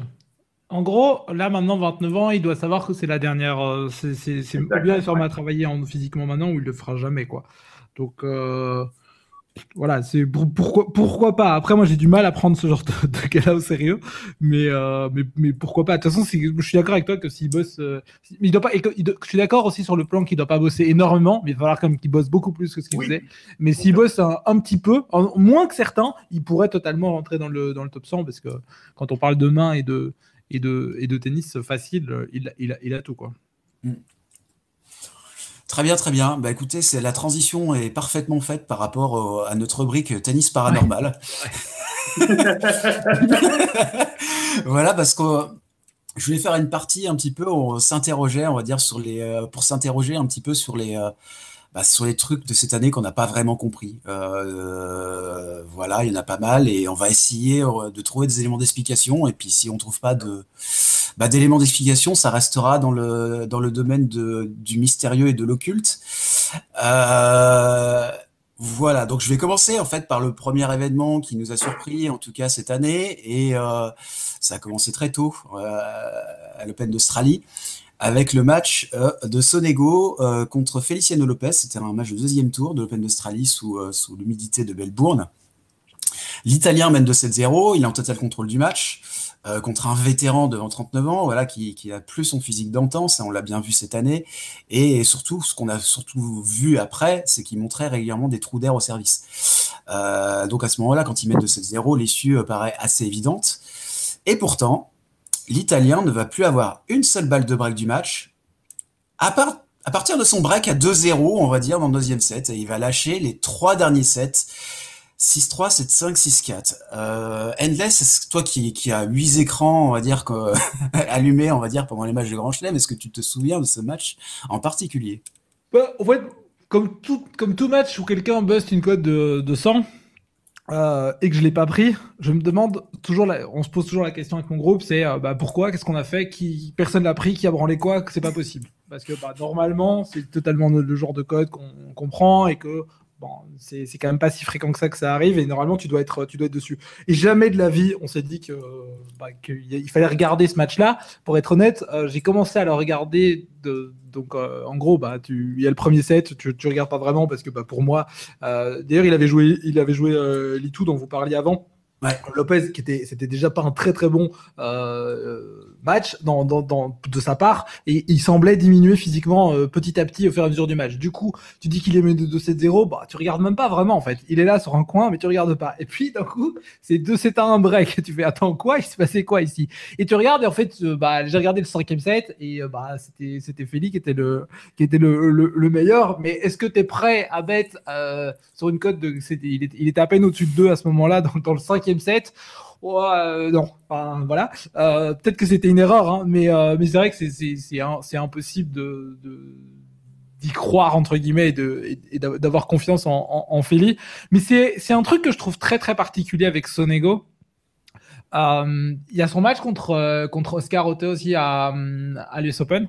Où Physiquement, il explose. Et tu as des matchs comme ça où il nous fait son, son ROM, où il, il est incroyable contre Tim Roublev et même contre, contre Novak je trouve que c'est un, joueur qui physiquement a des, a des grosses absences contre, des moins bons joueurs et par contre contre les meilleurs il a, il a tendance à se, à se transcender. Est-ce que c'est une partie de, de stress?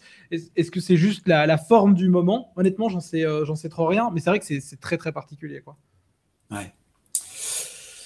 Euh, oui, oui, c'était en tout cas très particulier et surtout le fait qu'il n'ait pas une seule balle de break euh, à partir du, enfin à partir de son break au deuxième set, ça, ça, ça rend la chose encore plus, euh, encore plus hallucinante, je trouve. Euh, mais bon, voilà, c'est, ça fait partie des, des éléments, voilà, des matchs qui sont difficilement compréhensibles, effectivement.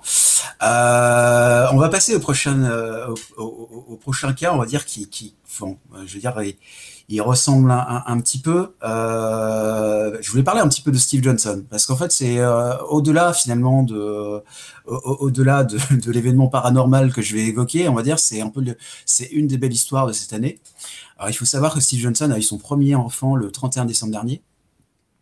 Et ils ont constaté en fait que leur enfant avait des problèmes. Euh, ils avaient un gros problème. Il avait euh, leur euh, leur fille avait un gros problème de respiration. Leur fille donc a été emmenée en soins intensifs et, et, il a dû passer par la case opération. donc un gros sujet d'inquiétude. du coup, Steve Johnson, qui devait disputer l'Open d'Australie, a décidé de faire l'impasse sur ce tournoi pour rester auprès de sa famille. Donc c'était un moment dur à vivre pour lui, d'autant qu'on sait que c'est un joueur qui a eu des gros problèmes d'anxiété par le passé à cause de la mort de son père. Donc ça, je pense que vous connaissez un peu l'histoire. On, se souvient de sa de sa victoire, c'était contre Koric de mémoire Roland Garros en 2017 où il avait littéralement fondu en larmes en interview euh, d'après match sur le terrain. Euh, donc voilà, tout ça pour dire que c'est quand même un joueur, on va dire, qui, qui, est très anxieux, qui est très sensible. Et euh, donc cet événement-là, ça a dû ça a dû être particulièrement éprouvant pour lui à vivre. Et heureusement, l'opération s'est bien passée. Euh, son enfant a survécu. Euh, malgré tout, bon, il a fallu forcément un certain temps pour lâcher sa famille et disputer des, tournois aux quatre coins du monde. Euh, il a fait son retour à Acapulco. Il était clairement hors de forme. Je me souviens.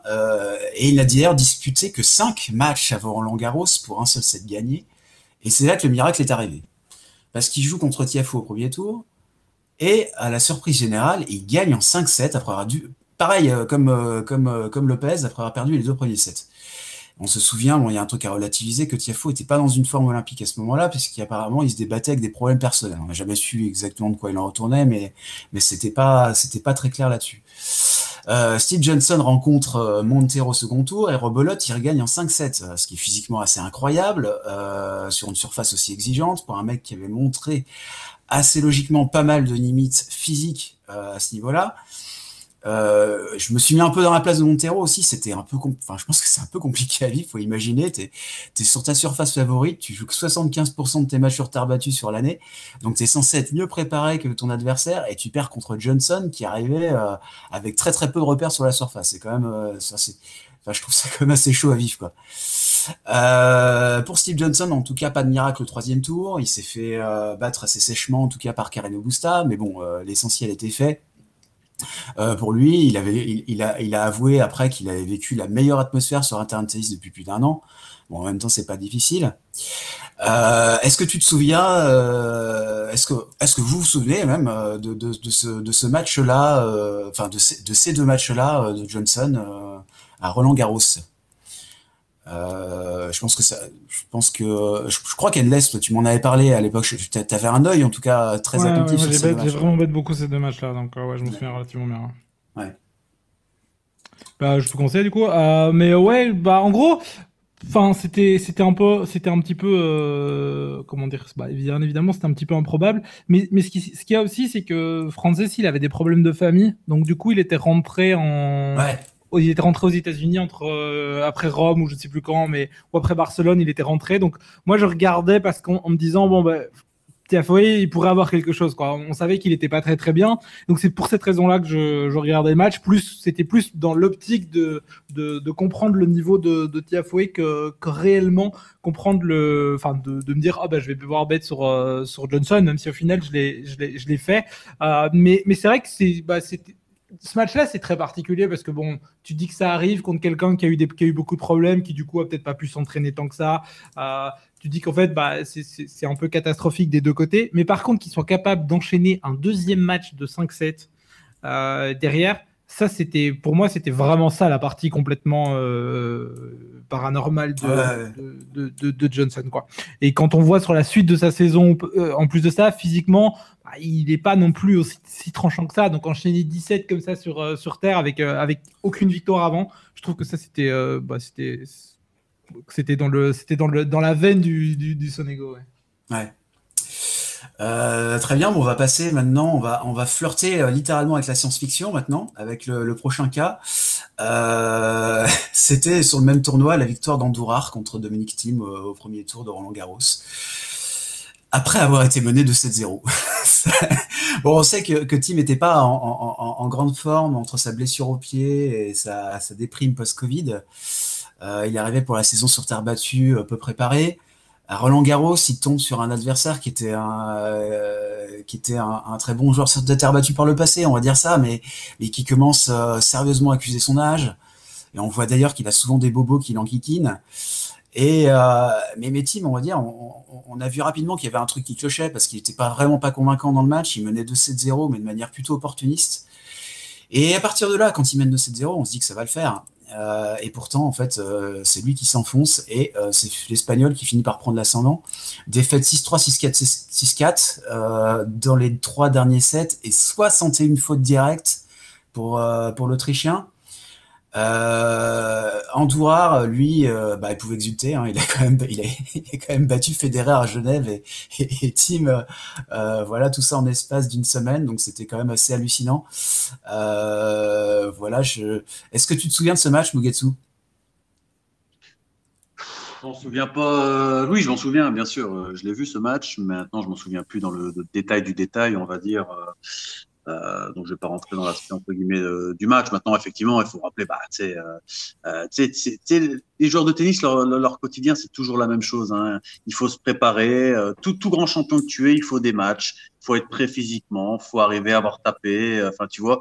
Et, et, il arrive, il est pas prêt. Enfin, voilà. Il se fait, il se fait rosser aussi. Je me souviens contre Nori juste avant perd aussi son ego dans un match super accroché à Rome. Enfin, il est pas, c'est pas le team qu'on connaît, quoi. Je veux dire, donc euh, effectivement, dans ce match, il arrive euh, un petit peu par expérience, on va dire malgré tout, parce que c'est quand même Dominique Thiem, donc il a un fond de jeu qui est quand même, euh, voilà, hallucinant, même s'il n'est pas, s'il n'est pas prêt. Donc dans un match en 2-7 et après, bah, il finit décline un peu. Ouais, faut rappeler qu'Andourar quand même jouait quand même très très bien aussi à ce moment-là. Donc euh, attention que la marge, euh, Pablo Andourar, euh, voilà, est quand même un redoutable. Il a rappelé joueur de terre battue. Il arrive quand même aussi, même si c'est de moins en moins souvent, à avoir ses moments. Et quand il est dedans, et quand il arrive à déployer son jeu, et qu'en plus l'adversaire n'est pas, voilà, décline un peu tennistiquement et physiquement, bah ça donne ça. J'ai presque envie de te dire, c'est le tennis.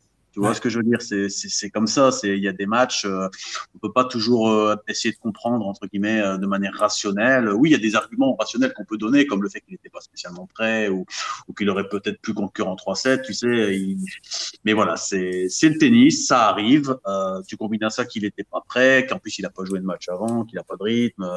voilà, dans la tête, ça veut peut-être pas pas ouf non plus. Donc voilà, faut, je crois qu'il n'y a pas grand-chose à dire d'autre. Je, crois, laisse ton côté, que c'était la, euh, c'était la seule fois de l'année où tu as été sur Andourar. Euh, je me trompe? Euh, je plus, j'ai pas de souvenir en tout cas d'avoir énormément si j'ai bête dessus, mais euh, pas de pas de fou en tout cas, c'est une, une, certitude parce que j'ai pas de gros souvenirs. En général, je m'en souviens bien, mais c'est vrai que pour moi c'était quand même une grosse surprise parce que bah il fait demi-finale à Madrid, alors il joue pas super bien, mais il fait sa demi. Il perd en son match contre Sonego, mais qui, qui est pas si mal que ça. Avec euh, avec l'interruption début du début du troisième set et tout. Mais Enfin, je trouvais que son fond de jeu avait l'air d'être de, se lier un petit peu. Alors évidemment, il y a l'incident Cameron Norrie euh, premier tour de, Lyon, mais c'est en 250 la semaine avant. Bon, c'est ce de tournoi, j'aime bien les mettre entre entre parenthèses par rapport au, au, Masters 1000.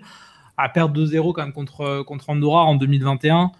Il fallait la, il fallait la, la, voir venir quand même, je pense, euh, parce que c'est, dans, le sens où, même si ça ne va pas, tu te dis qu'il peut se réfugier derrière une caisse physique, euh, ce qui était, ce qui était évidemment pas le cas, mais, euh, mais par rapport, par rapport à la caisse de, Pablo, je pensais qu'il qui pourrait pas, pourrait pas lâcher. Or, il a complètement lâché physiquement et, mentalement.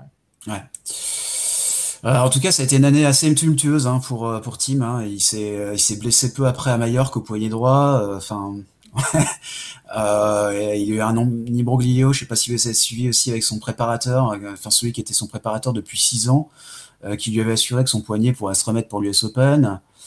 Euh, ce qui lui a fait reprendre l'entraînement de manière trop précoce, et il a aggravé sa blessure. Donc finalement, non, le, bas qui blessait, c'est que son préparateur avait refusé d'admettre son erreur, donc il l'a il l'a limogé. Il a longtemps redouté de passer par la case opération, euh, ce qui l'aurait certainement obligé à faire l'impasse sur le début de saison. Euh, je suis très curieux de savoir comment il va revenir. Euh, parce que bah, c'est le genre épaule et poignet, c'est le genre de truc où bah, il y a pas mal de. Alors, tu me diras, c'est un peu toutes les blessures au, tennis, mais, mais particulièrement ceux-là, bah, tu peux ne jamais revenir. C'est la pire. C'est le poignet, c'est la ouais, je pense que c'est. Je suis assez d'accord que épaule et, épaule et poignet, c'est vraiment les deux c'est un peu le nerf de la guerre. Alors évidemment, quand t'as la hanche, quand t'as des trucs comme ça, mais c'est moins fréquent, on va dire. Ouais, c'est vrai. C'est vrai que moi, j'ai moi j'ai quand même très très peur pour, euh, pour lui, honnêtement, parce qu'il a un jeu qui est tellement demandant en plus d'être euh, d'être si affûté physiquement. Ouais, J'ai peur. Ah oui. Bah, en tout cas, il a, il a dû renoncer au tournoi exhibition d'Abu Dhabi, euh, estimant qu'il n'avait pas assez de confiance au niveau de son coup droit. Il a essayé d'être un peu rassurant et il espère être là pour la TP Cup, mais bon, il y a encore beaucoup d'incertitudes autour de lui. Il ne doit pas revenir en février normalement. Ah non, c'est Del Potro qui revient. Ouais, c'est Del Potro ça. Non, il a dit qu'il a dit qu'il reviendrait. Euh... Enfin, il a dit qu'il espérait jouer la TP Cup et peut-être même un tournoi de préparation et puis euh... et, et, puis euh, l'Open d'Australie. Del Potro, on le, verra euh, lors du Golden Swing. Je crois que c'est pour Buenos Aires ou Rio de Janeiro. Rio, les deux. Les deux. Ouais, les deux. Voilà, donc là aussi un retour très attendu. On va passer à, l'événement, je pense, le plus incroyable de cette année. Euh, enfin, euh, j'ai envie de dire l'événement le plus incroyable de la décennie. c'est la défaite de Diego Schwartzmann contre contre Ostapenkov. voilà. Ah, ah, ah, enfin, c'était légendaire, hein, franchement. Euh, pour pour euh, pour euh, établir un petit peu le contexte, l'Argentine rencontrait la Biélorussie en qualification de Coupe Davis sans ces deux têtes d'affiche qui, sont Ivashka et Gerasimov. Et, et, en plus, il y avait une dimension un peu symbolique parce que c'était le dernier match de l'ère Gaudio en tant que capitaine. Euh, et donc, l'équipe de Biélorussie, c'était une équipe composée de quatre juniors. Euh, donc, logiquement, ça devait être une formalité. Et ben, Diego, il a décidé de rendre hommage euh, à Gaudio comme il se doit euh, sur le cours mythique euh, Guillermo Villas du Lone Tennis Club de Buenos Aires en, en, perdant contre, contre Ostapenkov, un jeune joueur de 18 ans, 63e joueur mondial junior, aucun classement ATP, aucun match en Challenger, ITF, etc. Euh, c'est même un joueur qui n'a jamais été plus loin, on va dire, que son, euh, son, aire régionale, en tout cas pour, disputer un match, euh, savoir les, les pays baltes et la Biélorussie. Il n'a pas de match en Grand Chelem Junior aussi. Il n'a jamais gagné de tournoi au-dessus de la catégorie J5, qui est quand même la plus faible catégorie des tournois juniors. Et il avait déjà eu un match de Coupe Davis dans les jambes, puisqu'il avait gagné seulement deux jeux contre Kopfer l'année d'avant. Donc c'était très loin d'être un c'est très loin d'être un cadeau en jaune. Et d'ailleurs, il n'y a pas de il y a pas de suspense, on va dire, il est il est même pas dans le top 100 des, espoirs que que Julien Kergonou est en train d'établir. Euh, bref, en tout cas, ce match ça devait être une formalité et ça ne l'a pas été. Euh, puisqu'il a donc Ostapenkov a tapé un top 15 en Argentine dans une ambiance hostile 6-4 6-3. Voilà. Bon, euh, on va déjà le dire. Euh, Diego euh, Schwartzmann a fait un match abominable. la j'ai trouvé la feuille de stats absolument déroutante. parce qu'on est vraiment sur une masterclass de, néant du tennis en fait. Il a absolument rien proposé. la feuille de stats, c'est un point gagnant et six fautes directes en deux sets. Voilà. Et, et je me souviens du match, effectivement. Enfin, il a envoyé toutes les balles dans le carré de service. c'était euh, c'était fou quoi. Euh, mention spéciale, cela dit quand même pour Ostapenkov, qui a réussi à conclure difficilement sur sa mise en jeu, grâce à son service, dans une ambiance particulièrement hostile. il fallait le faire, et s'il avait perdu le jeu, ça aurait pu être un peu compliqué pour lui, en tout cas. après le match, forcément, l'Argentin n'avait pas de mots pour qualifier cette prestation et s'est confondu en excuses. Euh, il s'est d'ailleurs rattrapé au, match au match d'après qu'il a gagné, en tout cas très facilement. J'ai une question pour vous. Est-ce que c'est la pire défaite d'un top 20 que vous avez connu euh, Endless. J'en ai aucune idée. Comme ça, je dirais oui, mais. Tu, tu l'as vu ce match? Non, j'ai pas vu, moi. J'ai pas vu le match. Ah, tu l'as pas vu Non, non. Moi, je l'ai vu, par contre, je m'en souviens bien de ce match. Euh, euh, est-ce que c'est la pire défaite euh, Il doit en avoir peut-être d'autres euh, assez surprenantes, je veux dire, dans toutes ces années. Il faudrait creuser un petit peu.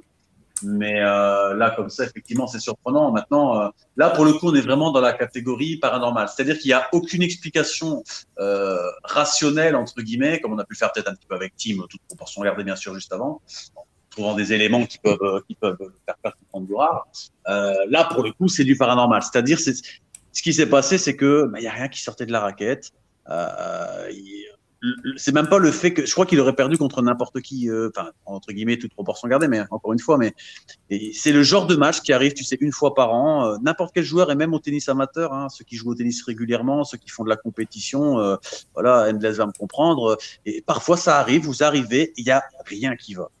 Alors là, la différence, c'est que ce qui est encore plus surprenant, c'est qu'il y a tellement un écart euh, pharaonique, même si on est sur dur intérieur. Bon, voilà, euh, quand même, euh, la différence est tellement pharaonique qu'on se dit, mais même en faisant un mauvais, mauvais, mauvais match, il va, par expérience, par, il va gérer, il va gagner ce match. Même quand on le voit perdre le premier, au départ, je me dis, perdre le premier, bon, il va mettre un rien derrière, et puis c'est tout, ça arrive, c'est un accident. Euh, il a peut-être pas pris au sérieux comme il fallait. Et puis voilà, euh, c'est même pas la magie de la Coupe Davis dans ce cas-là. C'est pas un mec qui est, tu vois, c'est pas Uvori quand il est 900 mondial et qui bat Team, quoi. Tu vois ce que je veux dire? Bien sûr. C'est pas ça, quoi. C'est, c'est paranormal. C'est vraiment là, pour le coup, le mot paranormal est vraiment voilà. Ça devait être comme ça n'y a rien qui est sorti de sa raquette. L'autre a fait un match bon, correct, euh, il a bien joué. Euh, et voilà, il n'y a pas d'explication, c'est comme ça. Ça voulait pas ce jour-là, c'est tout. Surtout dans une compétition où le coach peut choisir, en fait. Complètement. C'est qu'il ne devait pas se sentir si mal que ça un ou deux jours avant, ou même le, le matin. Oui, non, mais il n'y a, a, aucune explication plausible du fait qu'il ait perdu ce match. J'ai envie de dire, euh, il leur jouerait 100 fois, il le battrait 100 fois. Quoi. Je veux dire, c'est, enfin voilà, des anomalies parfois qui arrivent comme ça. Euh, en tout cas, moi, je me rappelle que, que même avant le match, en prêt, euh, niveau betting, je crois qu'il était genre à, 20 ou un truc comme ça, ou même plus. Hein, je, suis presque certain qu'il était, qu'il était matché à 1-0-1, 0-2 sur sur euh, voilà. Donc, euh, ah, voilà. donc, tu vois, donc euh, c'est incroyable. donc voilà, c'est il n'y a pas d'explication, c'est le tennis, c'est comme ça, si ça voulait pas, et, voilà, mais ça n'arrivera plus, hein, entre guillemets. Euh, je, Après, après, tu sais, regarde, je vais te donner un autre exemple. Enfin, non, j'allais donner un autre exemple, mais tu sais, j'allais te donner l'exemple de, de Benoît. Bon, évidemment, Benoît a tendance à balancer les matchs. Ça, c'est vrai que c'est. Ah, c'est différent. C'est pas, le cas de Diego, mais quand il perd à Pralou contre, contre le, contre A-30, euh, j'ai oublié le nom du, il m'excusera de, de, de, de, ce jeune homme là, mais euh, il perd à moins 30, je veux dire, bon, effectivement, il joue pas à 100%, effectivement, machin. Et là, tu vois, on a encore quelques petits arguments ah, ben Benoît avait peut-être pas envie. Oui, c'est Benoît, donc c'est un peu particulier, euh, tu vois, mais malgré tout, euh, il a quand même fait son match et l'autre a quand même eu des qualités pour ne pas le laisser rentrer, pour entre guillemets lui, lui donner envie d'abandonner. Enfin, pas d'abandonner, mais de, de, lâcher le match un petit peu, quoi. Alors qu'ici, il n'y a rien. Absolument rien. C'est, tu vois ce que je veux dire? Ce, qui, est le plus hallucinant, c'est que ça se passe en Argentine. Le gosse, il est jamais, a jamais disputé un, match, en tout cas en, dehors d'Europe, et, et, il fait cette performance euh, devant un public qui encourage Diego, qui essaye finalement de, le pousser, de faire en sorte qu'il se, détende. Et, à un moment donné, on sent que ça peut le faire, on sent qu'il va y parvenir parce que le, le gosse tremble, quoi. Mais, mais au final, euh, mais au final, euh, voilà, victoire, euh, victoire 6-3 dans le deuxième set. Enfin, c'est c'est ça qui est vraiment, c'est ça qui est vraiment hallucinant. Je, je, je trouve en plus, c'est la dimension Coupe Davis à la maison. Euh, face à un gosse finalement qui, qui, qui, qui est dans l'inexpérience totale au-delà même de son niveau. Quoi. Mais euh, voilà, effectivement, comme tu l'as dit, c'est un événement paranormal et ça le restera. Euh, on va passer au dernier cas de cette, euh, on va dire, de cette partie. Euh, ça fera le lien un petit peu avec notre, notre prochaine discussion. quelque chose, on va dire, qu'on n'avait pas vu venir, je pense. enfin, en tout cas, vous me vous me confirmerez ou pas, mais c'est de voir Cameron Norrie top 10. voilà. Euh, c'est mon Ori, il faut rappeler un petit peu, c'était euh, l'archétype du joueur moyen qui avait quand même relativement peu de choses dans son jeu pour faire vraiment mal à l'adversaire. Cette année, c'est une dinguerie. Euh, on sait que c'est un joueur qui travaille beaucoup l'entraînement, euh, mais son voilà, ce qu'il a montré cette année est assez hallucinant. Son, coup droit, c'est pas le même. Il est tellement plus tranchant en tout cas que ce qu'il montrait, euh, on va dire les autres années, avec beaucoup de styles. Et il fait ça tout en gardant beaucoup de consistance et de régularité en fond de cours. Physiquement, il a été assez monstrueux aussi, car il a énormément joué. Et la confiance qu'il a emmagasinée au fur et à mesure de la saison, à force de grappiller, de gagner des matchs, l'a beaucoup aidé aussi à, enchaîner. Euh, son service, j'ai l'impression qu'il est quand même beaucoup plus efficace aussi. Euh, il a avoué en interview un certain déclic mental. Il a dit qu'il avait changé un peu sa manière de, gérer les points euh, déterminants par rapport aux autres années, en jouant plus simplement, en se posant moins de questions, en étant beaucoup moins timoré, ce qui lui a permis de franchir le, le, cap qu'il attendait. Mais on est sur, on est sur le joueur le plus régulier de la saison, je pense. Alors j'avais une question pour vous. Est-ce que pour vous c'est un, un, one shot comme on a pu connaître, euh, comme on a pu connaître, on va dire euh, euh, parfois, on va dire dans l'histoire du tennis. Je me souviens de, de ce joueur qui s'appelait Rainer Schuttler. Je sais pas si vous l'avez connu. Ouais. Euh, voilà, qui avait fait une saison. Euh, c'est pareil, c'était un, un, joueur qui avait pas de grande qualité, en tout cas tennistique, mais qui avait fait une, une saison vraiment avec beaucoup de régularité, qui est, et qui, qui, qui avait fini top 10 ça avait été un peu, euh, ça avait été l'événement qui a un peu ponctué sa carrière, parce qu'après ça a été beaucoup plus difficile de mémoire en tout cas. Est-ce que pour vous, on va dire, euh, Cameron Norrie est le genre de joueur qui peut en tout cas se maintenir durablement dans le top 20 euh, Je sais pas qui, euh, qui veut commencer. Vas-y, je t'en prie. Hein? C'est à moi qu'on parle Vas-y, je t'en prie. Quand tu dis je t'en prie, c'est qui qui Ah oui, c'est Endless, donc tu dis je t'en prie à moi. Ouais, ouais. ouais. D'accord, ouais, parce que vous vous passez la balle, donc du coup, je ne sais pas. Euh, est-ce que Nori, ta question, c'est est-ce que Nori peut s'installer dans, durablement dans le top 20 Ouais, exactement. Moi, je je vois rien qui, qui pourrait l'empêcher. En tout cas, euh, euh, moi, si c'est toujours difficile de faire des prédictions comme ça parce que la première question, c'est est-ce que c'est un one shot Donc, c'est-à-dire un one shot. Attention, c'est un peu contradictoire parce qu'il fait une saison complète très bien. Je veux dire, un one shot, c'est non, mais je, quand je dis un one shot, une, une, ouais. une, année une année complète de ouais, j'ai compris. Enfin, ouais, complète. Je vais même pas dire qu'elle est vraiment complète parce que c'est vraiment crescendo. Il commence finalement à être beaucoup plus performant dans les 250 et c'est et c'est relativement crescendo. Donc euh, oui, non, je comprends ce que tu veux dire. C'est juste pour le, le, voilà, mais mais euh, mais oui, pour moi, il peut s'installer euh, dans le top 20. Maintenant, attention qu'il y a beaucoup de, de, de monde qui se bouge, qui, qui, qui, se bouscule à la porte. Euh, top 20, c'est quand même compliqué. Il faut, il y a toujours l'année de confirmation derrière qu'il qui, faut qu'il faut valider. Donc euh, même s'il a quand même pas mal d'expérience maintenant fait c'est pas c'est pas un rookie quoi. Je veux dire, il est sur circuit depuis un moment. voilà, effectivement, il y a eu métamorphose dans son jeu. Euh, euh, voilà, de toute façon, le tennis, c'est pas compliqué. Hein, tu sais, quand, euh, quand c'est physique, c'est mental et c'est confiance. Tu vois.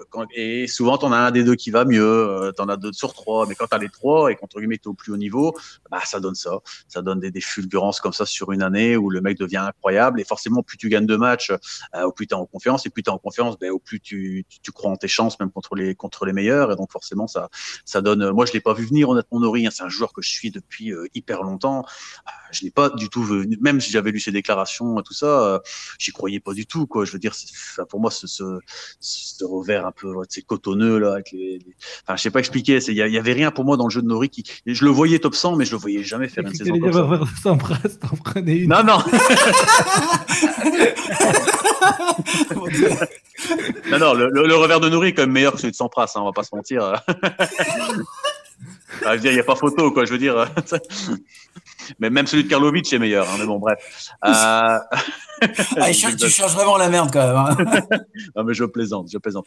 Mais, mais c'est pour dire que effectivement, donc déjà agréablement surpris. Est-ce qu'il peut s'installer dans le top 20 ben, J'ai envie de dire, il est pourquoi pas? Il est, en, il est dans la fleur de l'âge. Euh, voilà. En plus, c'est un gaucher, donc ça donne quand même un, encore un avantage supplémentaire malgré tout parce qu'il y en a quand même très peu. Donc, euh, donc voilà, moi je pense qu'il peut effectivement, s'il n'y a pas de pépin physique, se maintenir euh, à top 20, top 30. Euh, J'y crois. Maintenant, se maintenir plus haut, je ne pense pas. Je pense pas qu'il puisse. Euh, je pense pas qu'il puisse être top 10 sur du long terme ou top 5. Non, je pense bah, pas. Là, là, je pense pas. Il y a trop de.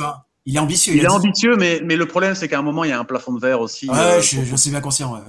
Mais je crois qu'il a dit qu'il voulait remporter un grand chelem, hein, je crois. Non, il a dit qu'il voulait être numéro mondial aussi, mais est-ce que est-ce que c'est pas ce, genre de déclaration là, c'est pas le genre de truc qui moi moi me donne envie de, dire que que top 20 ce sera ce sera presque trop dur déjà. Je trouve qu'à un moment donné, il faut aussi être capable d'être plus. Alors c'est bien de, dire qu'on en veut toujours plus, mais il faut aussi être capable d'être lucide sur son niveau. Et je vois pas. Enfin, je respecte Cameron Nori, hein, mais c'est-à-dire que qu'il soit capable de faire une saison plus complète que des gars comme Djokovic, Medvedev, Zverev et compagnie. Euh, bon, c'est-à-dire que il aurait, il aurait fait cette saison-là à 18 ans. Je te dis, ok, je veux être numéro un mondial un jour. Je comprends tout à fait l'idée, mais il a 26 ans. Non, mais rien que cette euh, phrase, on va dire, du domaine du paranormal, il va continuer numéro un mondial, c'est même pas la, question. Non, mais oui. Non, mais évidemment qu'il sera pas mais numéro mondial. Non, mais ce que je veux dire par là, c'est est-ce que le fait qu'il dise ça, c'est pas entre guillemets mauvais pour, euh, pour la suite? Non. Non, non, parce que si tu es joueur professionnel et que tu pas une ambition démesurée, euh, tu rien à faire là, pour moi, entre guillemets. Euh. c'est pour ça qu'il y a certains joueurs qui sont vraiment dilettantes et qui gâchent leur talent un petit peu à la, la Kyrgios ou des mecs comme ça qui, moi, m'énervent un petit peu parce que, voilà, non, je, moi, je comprends Cameron Nori qui fait une saison incroyable, euh, qui arrive, le mec est 12 le mec se dit si je suis 12, euh, je peux aller encore plus haut. Et plus haut, c'est quoi? C'est gagner des grands chelems, c'est gagner des milles, euh, c'est titiller les meilleurs. Il voit bien aussi que le, le, Big Free est en fin de cycle. Il se dit, il a peut-être dans la saison, il faudrait vérifier, mais il y a eu des, des, des matchs intéressants contre les Zverev, les Tsitsipas. Euh, voilà, il se sent peut-être pas si loin que ça. voilà, et évidemment, il est en full confiance, donc il fait des déclarations qui sont optimistes. Maintenant, il va peut-être se casser les dents, peut-être, mais non, qu'il fasse des déclarations comme ça. En tout cas, pour moi, c'est juste normal, justement. Ce serait, ce serait même bizarre qu'il en fasse pas comme ça après la saison incroyable qu'il a fait en étant proche des 10. Dire quand tu es 12, tu peux t'imaginer 5, même si effectivement nous, avec le recul, tu dois l'avoir aussi, hein, mais voilà, on sait que c'est compliqué, surtout qu'il doit confirmer l'année prochaine. Maintenant, s'il confirme l'année prochaine, la question de base, c'est euh, est-ce qu'il sera numéro 1 Non. Est-ce qu'il sera euh, top 5 ou top 10 sur la durée? Non. Maintenant, est-ce qu'il peut être top 20 top 30 et se maintenir pour les années à venir et refaire des, bonnes parties de saison, euh, peut-être pas comme cette année, mais, sur la durée, oui, ça j'y crois complètement. Je pense qu'il a la maturité pour maintenant, il a l'âge pour, donc pourquoi pas. Moi, ce qui m'a un peu euh, surpris un petit peu quand il a gagné son Masters 1000, en fait, euh, il n'a pas montré, on va dire, euh, un, torrent de joie, on va dire, au moment de gagner. Alors peut-être c'est quelqu'un qui est assez peu démonstratif, mais j'avais presque l'impression, finalement, en le voyant, finalement, que c'était presque une étape, quoi. Enfin, qu'il. Je, me disais, ouais, j'avais trouvé ça quand même surprenant. Donc, quand je vois ces déclarations, je me dis, ce mec-là, en fait, il, est en train, de, il veut essayer de construire sa carrière et et il veut essayer, en tout cas, de, de, de, faire quelque chose et de plus haut en tout cas que, que, que ce qu'il a fait là. Et euh, moi, j'aurais pas tendance à le voir comme quelque chose de négatif, j'avoue. Euh, après, bon, c'est vrai que. Après, je pense qu'il a pris un sacré euh, retour à la réalité quand Novak lui a mis 2 en marchant. Ouais, c'est vrai. Au Masters. Bon, bah, ça lui fera un peu. Ça, ça lui fera un ça peu. Ça lui a remis les idées en place un petit peu. Euh, mais non, non, bah, c'est juste que, bah, on va, tu vois, tu vois, dire que t'en veux plus et tout, j'aime bien, mais euh, c'est vrai que le côté, euh, bah là, je veux être numéro un, je.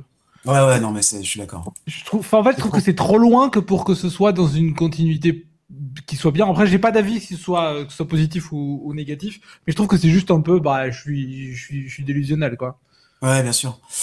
Euh, il y a aussi un truc qu'on a qu'on n'a pas trop euh, qu'on n'a pas trop évoqué par rapport à Nori, c'est que pour l'instant il a pas il a pas du tout parfait en tout cas sur un sur un sur un grand chelem.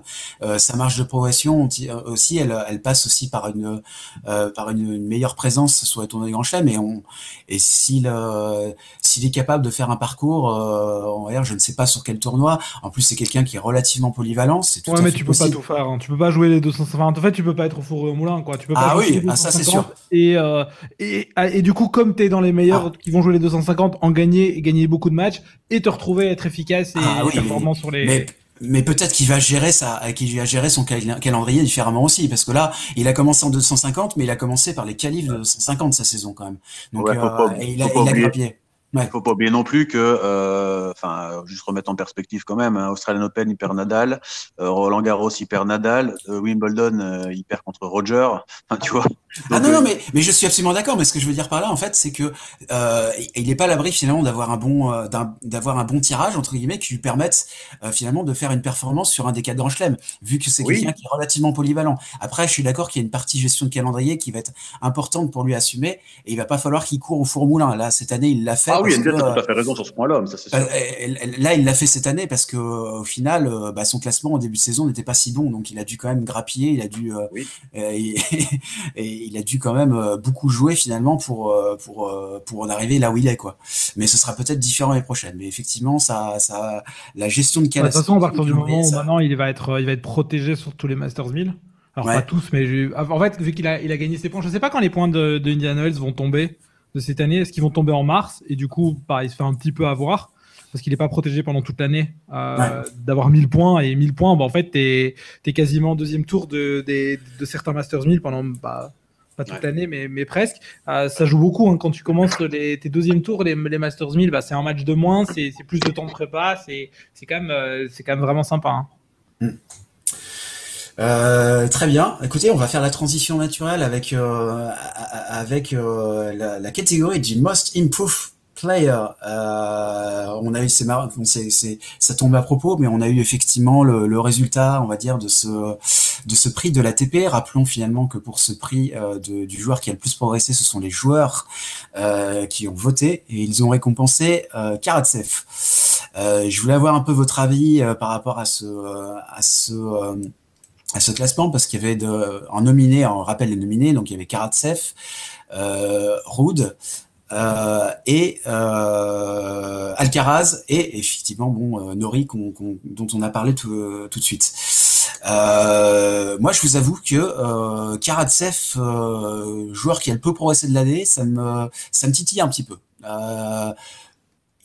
Il, méritait très certainement d'être dans la liste, ça je ne le dis pas, mais euh, pour moi, on va dire le prix aurait mérité d'être sur l'un des, autres nominés. Euh, Karatsev, euh, au final, premièrement, je me demande si la plus grosse part de sa progression n'est pas plus importante entre l'été 2020 et l'Open d'Australie, en fait, parce qu'il a, avait déjà été pas mal performant, en tout cas sur le circuit secondaire. Euh, et je me demande si sa progression est pas plus importante. Ça, vous confirmez, vous parce que je suis peut-être pas assez le circuit challenger pour ça. Et je me demande si elle est pas plus importante pendant ce laps de temps-là que qu'entre l'Open d'Australie et, euh, la fin de saison. Euh, et sur ce point-là, je m'explique.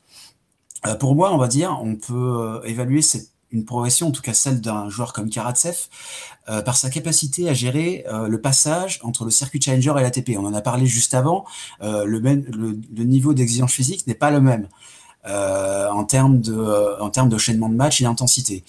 Et justement sur ce point-là, je trouve qu'on a eu quand même beaucoup de, de, matchs inconsistants de la part de Karatsev. Quoi.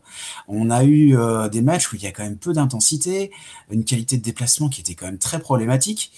Euh, pour moi, rien que pour ça, il est, il est derrière Nori et Alcaraz.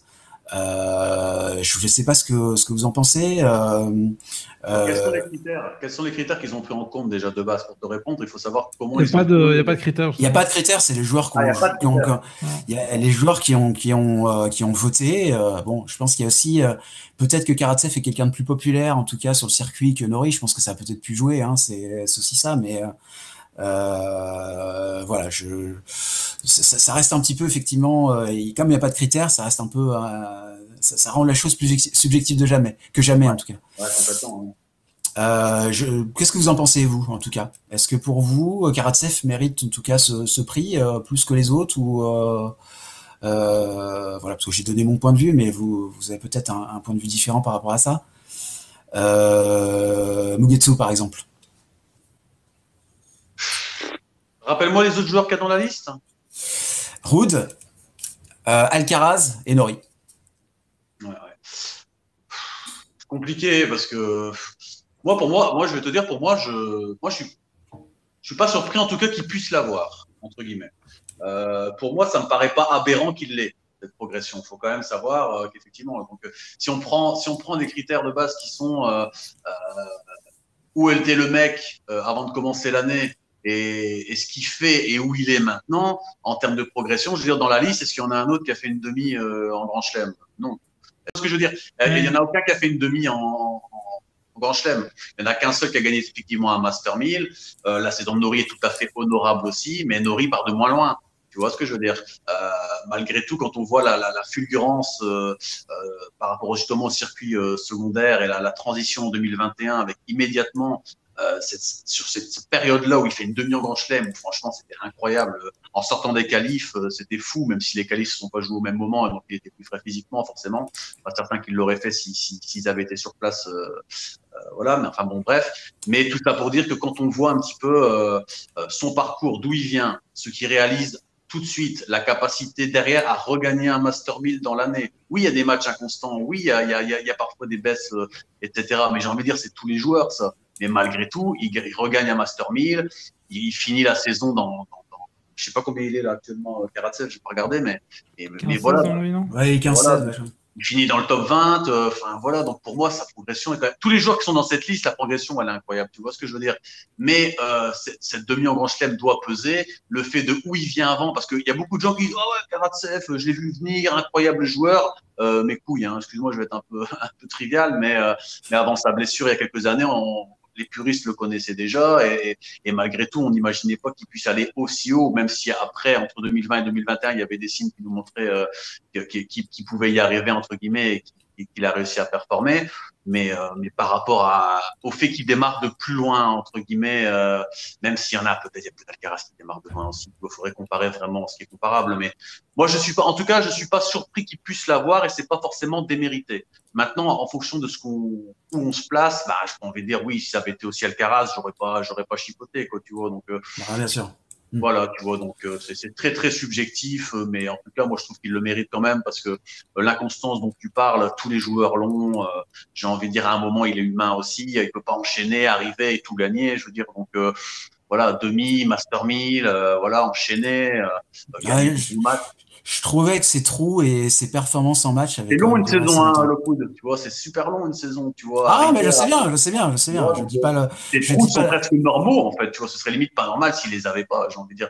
Là, par contre, c'est un point qu'on peut donner, par contre, pour le Canori, c'est qu'effectivement, euh, pendant cette longue période, là où il a tout enchaîné, bah, tu avais l'impression que le mec n'avait plus ses trous. Donc ça, c'est un argument aussi qu'on peut opposer. Pour, ce, que, ce que je juge, en fait, c'est pas, on va dire, le, fait qu'il ait des trous, mais c'est euh, sa régularité par rapport à celle de Nori. Hein. C'est ça que je mets en perspective, c'est euh, sa régularité par rapport aux autres. Euh, après, si tu, prends, si tu, prends, le classement moyen que tu mets à tous ces joueurs-là, ouais. Casper c'est lui qui est le plus haut de, du groupe, mais en fait c'est celui que tu mets de loin le plus haut. Si tu fais, si tu dis quel est l'average ranking de Casper début de début 2000 début 2021, bah, tu vas dire que qu'il est top 20 mini, tu vois. Ouais. Euh, Cameron, tu vas le mettre où 60, un truc comme ça, j'imagine? Ouais, ouais, en gros, bah, ce qu'il a, oui, ce qu'il a toujours été un peu, ouais. Tu vas mettre, tu vas mettre Alcaraz entre 60 et 80. Ouais. Et où est-ce que tu mets Karatsev? Top 100, entre top 100 et top 80, quoi. Ouais, c'est ça, ouais, je pense. Et donc, en gros, bah, c'est lui qui est, qui, qui, est, de loin, le, qui est, qui est, derrière, et il est dans quasiment tout le, tout le, tout le groupe, quoi. Si tu prends, si tu prends juste par rapport à, celui qui a fait la meilleure perf par rapport au classement moyen qu'on aurait donné à quelqu'un, je, pense que c'est lui qui doit l'avoir. Non, est-ce que c'est ça le bon, le, bon critère? Moi, j'utilise ce critère-là parce que quand on fait ce genre de, de, de, questions avec mes potes, c'est le, c'est le, le, classement qu'on prend parce que bah, on estime que c'est le plus faire. Quoi. Tu prends le classement moyen euh, ranking et tu vois lequel est, va Enfin, explose un petit peu les, les, critères. Et les deux, pour moi, l'ont explosé. Alcaraz aussi, d'ailleurs. Euh, pour moi, celui qui, est, celui qui est le plus loin dans la liste, c'est Casper. Euh, parce que Casper, il y a quand même il y beaucoup plus de chances qu'il fasse la saison qu'il a faite que les, que les trois autres. C'est vrai, oui, je suis d'accord. Euh, et, et qu'est-ce que tu penses de la progression de, de Karatsev euh, enfin, depuis l'Open d'Australie enfin, De la saison après le post-Open d'Australie ah, je, trouve, je trouve qu'il s'est perdu, que ça allait mieux, euh, que ça allait mieux après, mais c'est tellement difficile à gérer, que ce soit physiquement et mentalement. Enfin, c'est le gars arrive, il a, le gars, il faut quand même se rappeler de d'où il vient. Il a, c'est un, un fixeur. Il a cette épée de Damoclès au-dessus de la tête et, et, de la tête de son coach de, qui, existe et qui sait qu'elle est là. Enfin, on va pas me faire croire qu'il est, qu'il est assez con pour ne pas, ne pas savoir qu'à tout moment on peut lui, on peut lui sonner comme on a sonné à, à Kicker et lui dire, euh, écoute mon garçon, maintenant tu prends, tu, tu ranges tes raquettes et c'est terminé. Euh, il n'a pas, de, il a pas de, de, sponsor équipementier et compagnie. je pense qu'il y, y, y a, tout ça qui, qui, qui, fait que ça joue et puis le fait que physiquement il était probablement pas prêt pour enchaîner, euh, enchaîner ce qu'il a fait parce que derrière il gagne quand même son 500 quand même après après l'Open de c'était un 250 ou un 500 qu'il a gagné? Euh, je crois que c'était un 500. Hein, euh. Bon, et voilà. Et après, derrière, il, rejoue mieux en fin de, en fin de saison avec euh, son titre à la, à la maison, quand même. Oui, oui, oui, il y a eu des fulgurances. Moi, je, je mettais juste en perspective un petit peu la, euh, la régularité qu'il a connue par rapport à celle de Nori, c'est pour ça. Euh, mais euh, je pense aussi que, que qu'Alcaraz aurait, aurait mérité aussi de, de, d'avoir ce prix. Ouais, pour moi, il y en a aucun des trois. C'est ça, ça aurait été... Ces rudes là, franchement, j'aurais trouvé ça un peu dégueulasse pour les. Ouais, pour les autres, je suis d'accord. Pour les trois autres, mais les trois autres, ça pouvait être, ça pouvait être un des trois, ça me choquait pas quoi. Ouais, très bien. Euh, bon, on va refermer cette parenthèse. Euh, on va passer à, on va, on va passer à notre catégorie un peu prix entre guillemets. Alors, je sais pas si vous, alors vous êtes belge, donc vous connaissez certainement pas, on va dire le, le magazine des cahiers du football. Alors c'est euh, pour resituer un petit peu, c'est un c'est un magazine qui a été créé à la fin des années, enfin qui a été créé en 1998. Oui, c'était pendant la, Coupe du Monde remportée par la France. Euh, qui, qui, avait pour ambition, euh, on va dire, de, de, parler un peu du foot euh, autrement, par l'aspect un peu tactique, par l'aspect économique, enfin avec plein de sujets de fond et un magazine très intéressant qui se manifestait aussi par un regard très décalé sur le foot. C'est vrai, c'est vrai qu'aujourd'hui finalement, euh, euh, ce genre de format-là, on le retrouve pas mal, on le retrouve plus aujourd'hui euh, dans le paysage, en tout cas journalistique. Mais à l'époque, c'était, c'était quand même, enfin, c'était quand même quelque chose d'assez original. Et le site existe toujours, hein, mais, mais ce qui, euh, ce qui a surtout fait un petit peu leur renommée en France, en tout cas, c'est euh, deux, catégories en fait.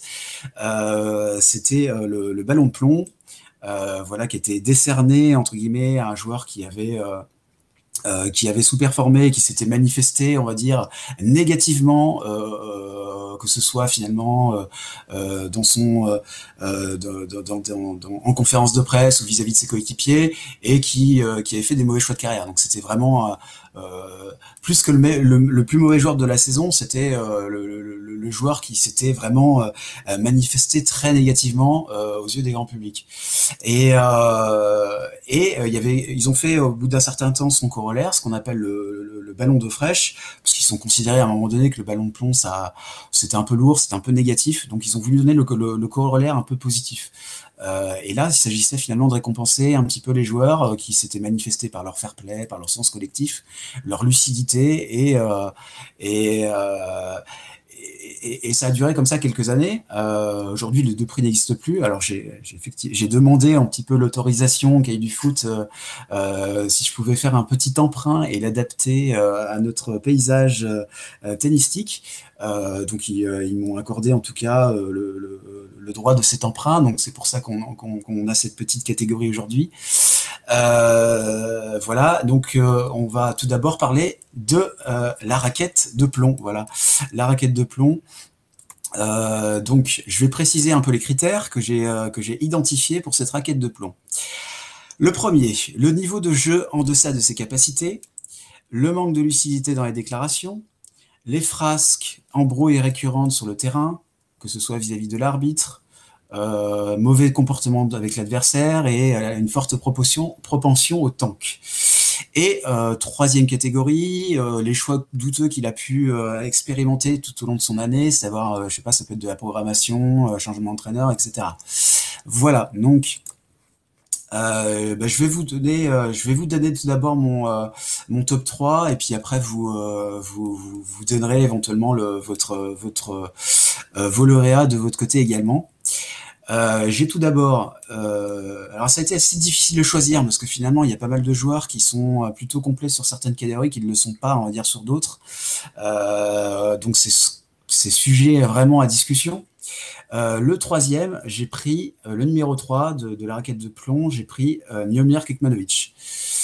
Euh, c'est peut-être pas le plus évident, effectivement, parce que c'est plutôt par l'incompréhension qui se dégage de lui qui se retrouve dans mon top. Euh, déjà, le choix du coach, Nalbandian, c'était peut-être pas forcément le plus évident pour encadrer Kekmanovic, mais ça, vous, vous, vous me direz éventuellement. J'ai pas vraiment compris non plus son choix d'aller faire le Golden Swing au, mois de février. Euh, la terre battue sud-américaine, c'est bien quand t'as pas trop le choix parce que tu, tu n'as pas vraiment d'armes sur les autres surfaces. Ou alors il faut y aller quand tu juges que tu as les capacités d'aller très très loin dans les tournois. Euh, plus loin que si tu étais resté, on va dire, en, en, Europe pour faire la tournée en indoor au mois de février. Euh, mais vu le jeu de, de Kikmanovic, ça me semblait pas être le plus évident que tu allais s'épuiser sur cette tournée qui est quand même très éprouvante physiquement. même si final, il fait une, il fait une demi-finale et que c'est son meilleur résultat de l'année. mais malgré ça, je suis pas totalement convaincu. le reste, bon, il aura quand même eu du mal à enchaîner deux matchs de suite. Il a quand même une saison laborieuse, 16 matchs gagnés pour 26 perdus c'est pas un joueur qui se manifeste par son mauvais comportement, mais c'est pas non plus, on va dire, le plus combatif sur le terrain. Il finit sa saison sur une défaite en Coupe Davis, euh, où il perd au physique contre Kukushkin dans un troisième set. C'est quand même pas, euh, c'est quand même pas le plus, euh, le plus glorieux, j'ai envie de dire. Il y a son match à Washington aussi contre Nishikori. Nishikori abandonne dans la foulée. Ah oui, ah putain, oh non, je, me souviens de ce match, c'était horrible. Moi j'ai pété, un câble, mais. Oh mon dieu, c'était horrible. Oui, ben oui, j'avais mis, euh, j'avais joué Kekmanovic aussi, j'avais joué. Mais ici à la, en, la Coupe Davis, moi je trouvais que ce qui était flagrant, c'est que bah, le mec est plus gros que moi, quoi. Alors que je, suis mieux de la, je suis mieux de la trentaine et je suis assis, je suis assis 10 heures par jour, quoi. Genre, mec, euh, je sais pas, bouge ton cul, va, va... c'est pas possible. Il, je dis pas qu'il est comme Jack Sock, mais, euh, mais il est pas loin, quoi on sent qu'il y a vraiment une, sacrée couche de, gras. Il n'y a pas d'abdos, il n'y a rien. Enfin, genre, euh, je veux bien que, c'est, que ça veut pas tout dire. La morphologie n'est pas la même, non plus. Comment Il n'a pas la même morphologie que Stock non plus, donc c'est encore pire, quoi. Ouais, ouais, t'as fait, t'as fait. ouais, ouais, bah oui, c'est sûr. Euh, bref, en tout cas, je trouvais qu'il avait sa place, en tout cas dans ce dans ce top 3, euh, même si l'armada autour de Djokovic mériterait des nominations également. Euh, mais après, je, je, enfin, c'était quand même une belle c'était quand même une belle bande de bras cassés hein, sur cette Coupe Davis. mais voilà, donc mon top 3, donc mon troisième, c'est Miomir Kekmanovic. En numéro 2, j'ai mis Jordan Thompson une bien vilaine saison, euh, un niveau de jeu, on va dire, euh, bon, qui, c'est quand même pas glorieux pour être sympa aussi. Hein, euh, 24 matchs gagnés pour 25 perdus. Il n'a pas pu faire trop illusion en Grand Chelem où il arrive de temps en temps à élever un peu son, niveau de jeu. Mais surtout, ce qui est, incroyable avec lui, c'est son comportement qui est infect sur le terrain. Il n'arrête pas de geindre, de se plaindre. Il a même failli venir en main contre Himmer au, tournoi de Washington. Euh, sa programmation est un peu étrange aussi, euh, puisqu'il a fini par des tournois de Challenger, au lieu de tenter sa chance sur des tournois de 250 de la fin d'année, qui n'étaient pas non plus hyper relevés. Bon après, euh, si il s'est mis en tournoi Challenger, c'est peut-être qu'il sentait que son niveau de jeu était pas non plus incroyable. Et vu ses résultats en Challenger, j'ai envie de dire que c'est ça, ça peut éventuellement se comprendre, mais mais, rien que par rapport à son comportement et ses, son défaut de résultat, je l'ai mis en deuxième position.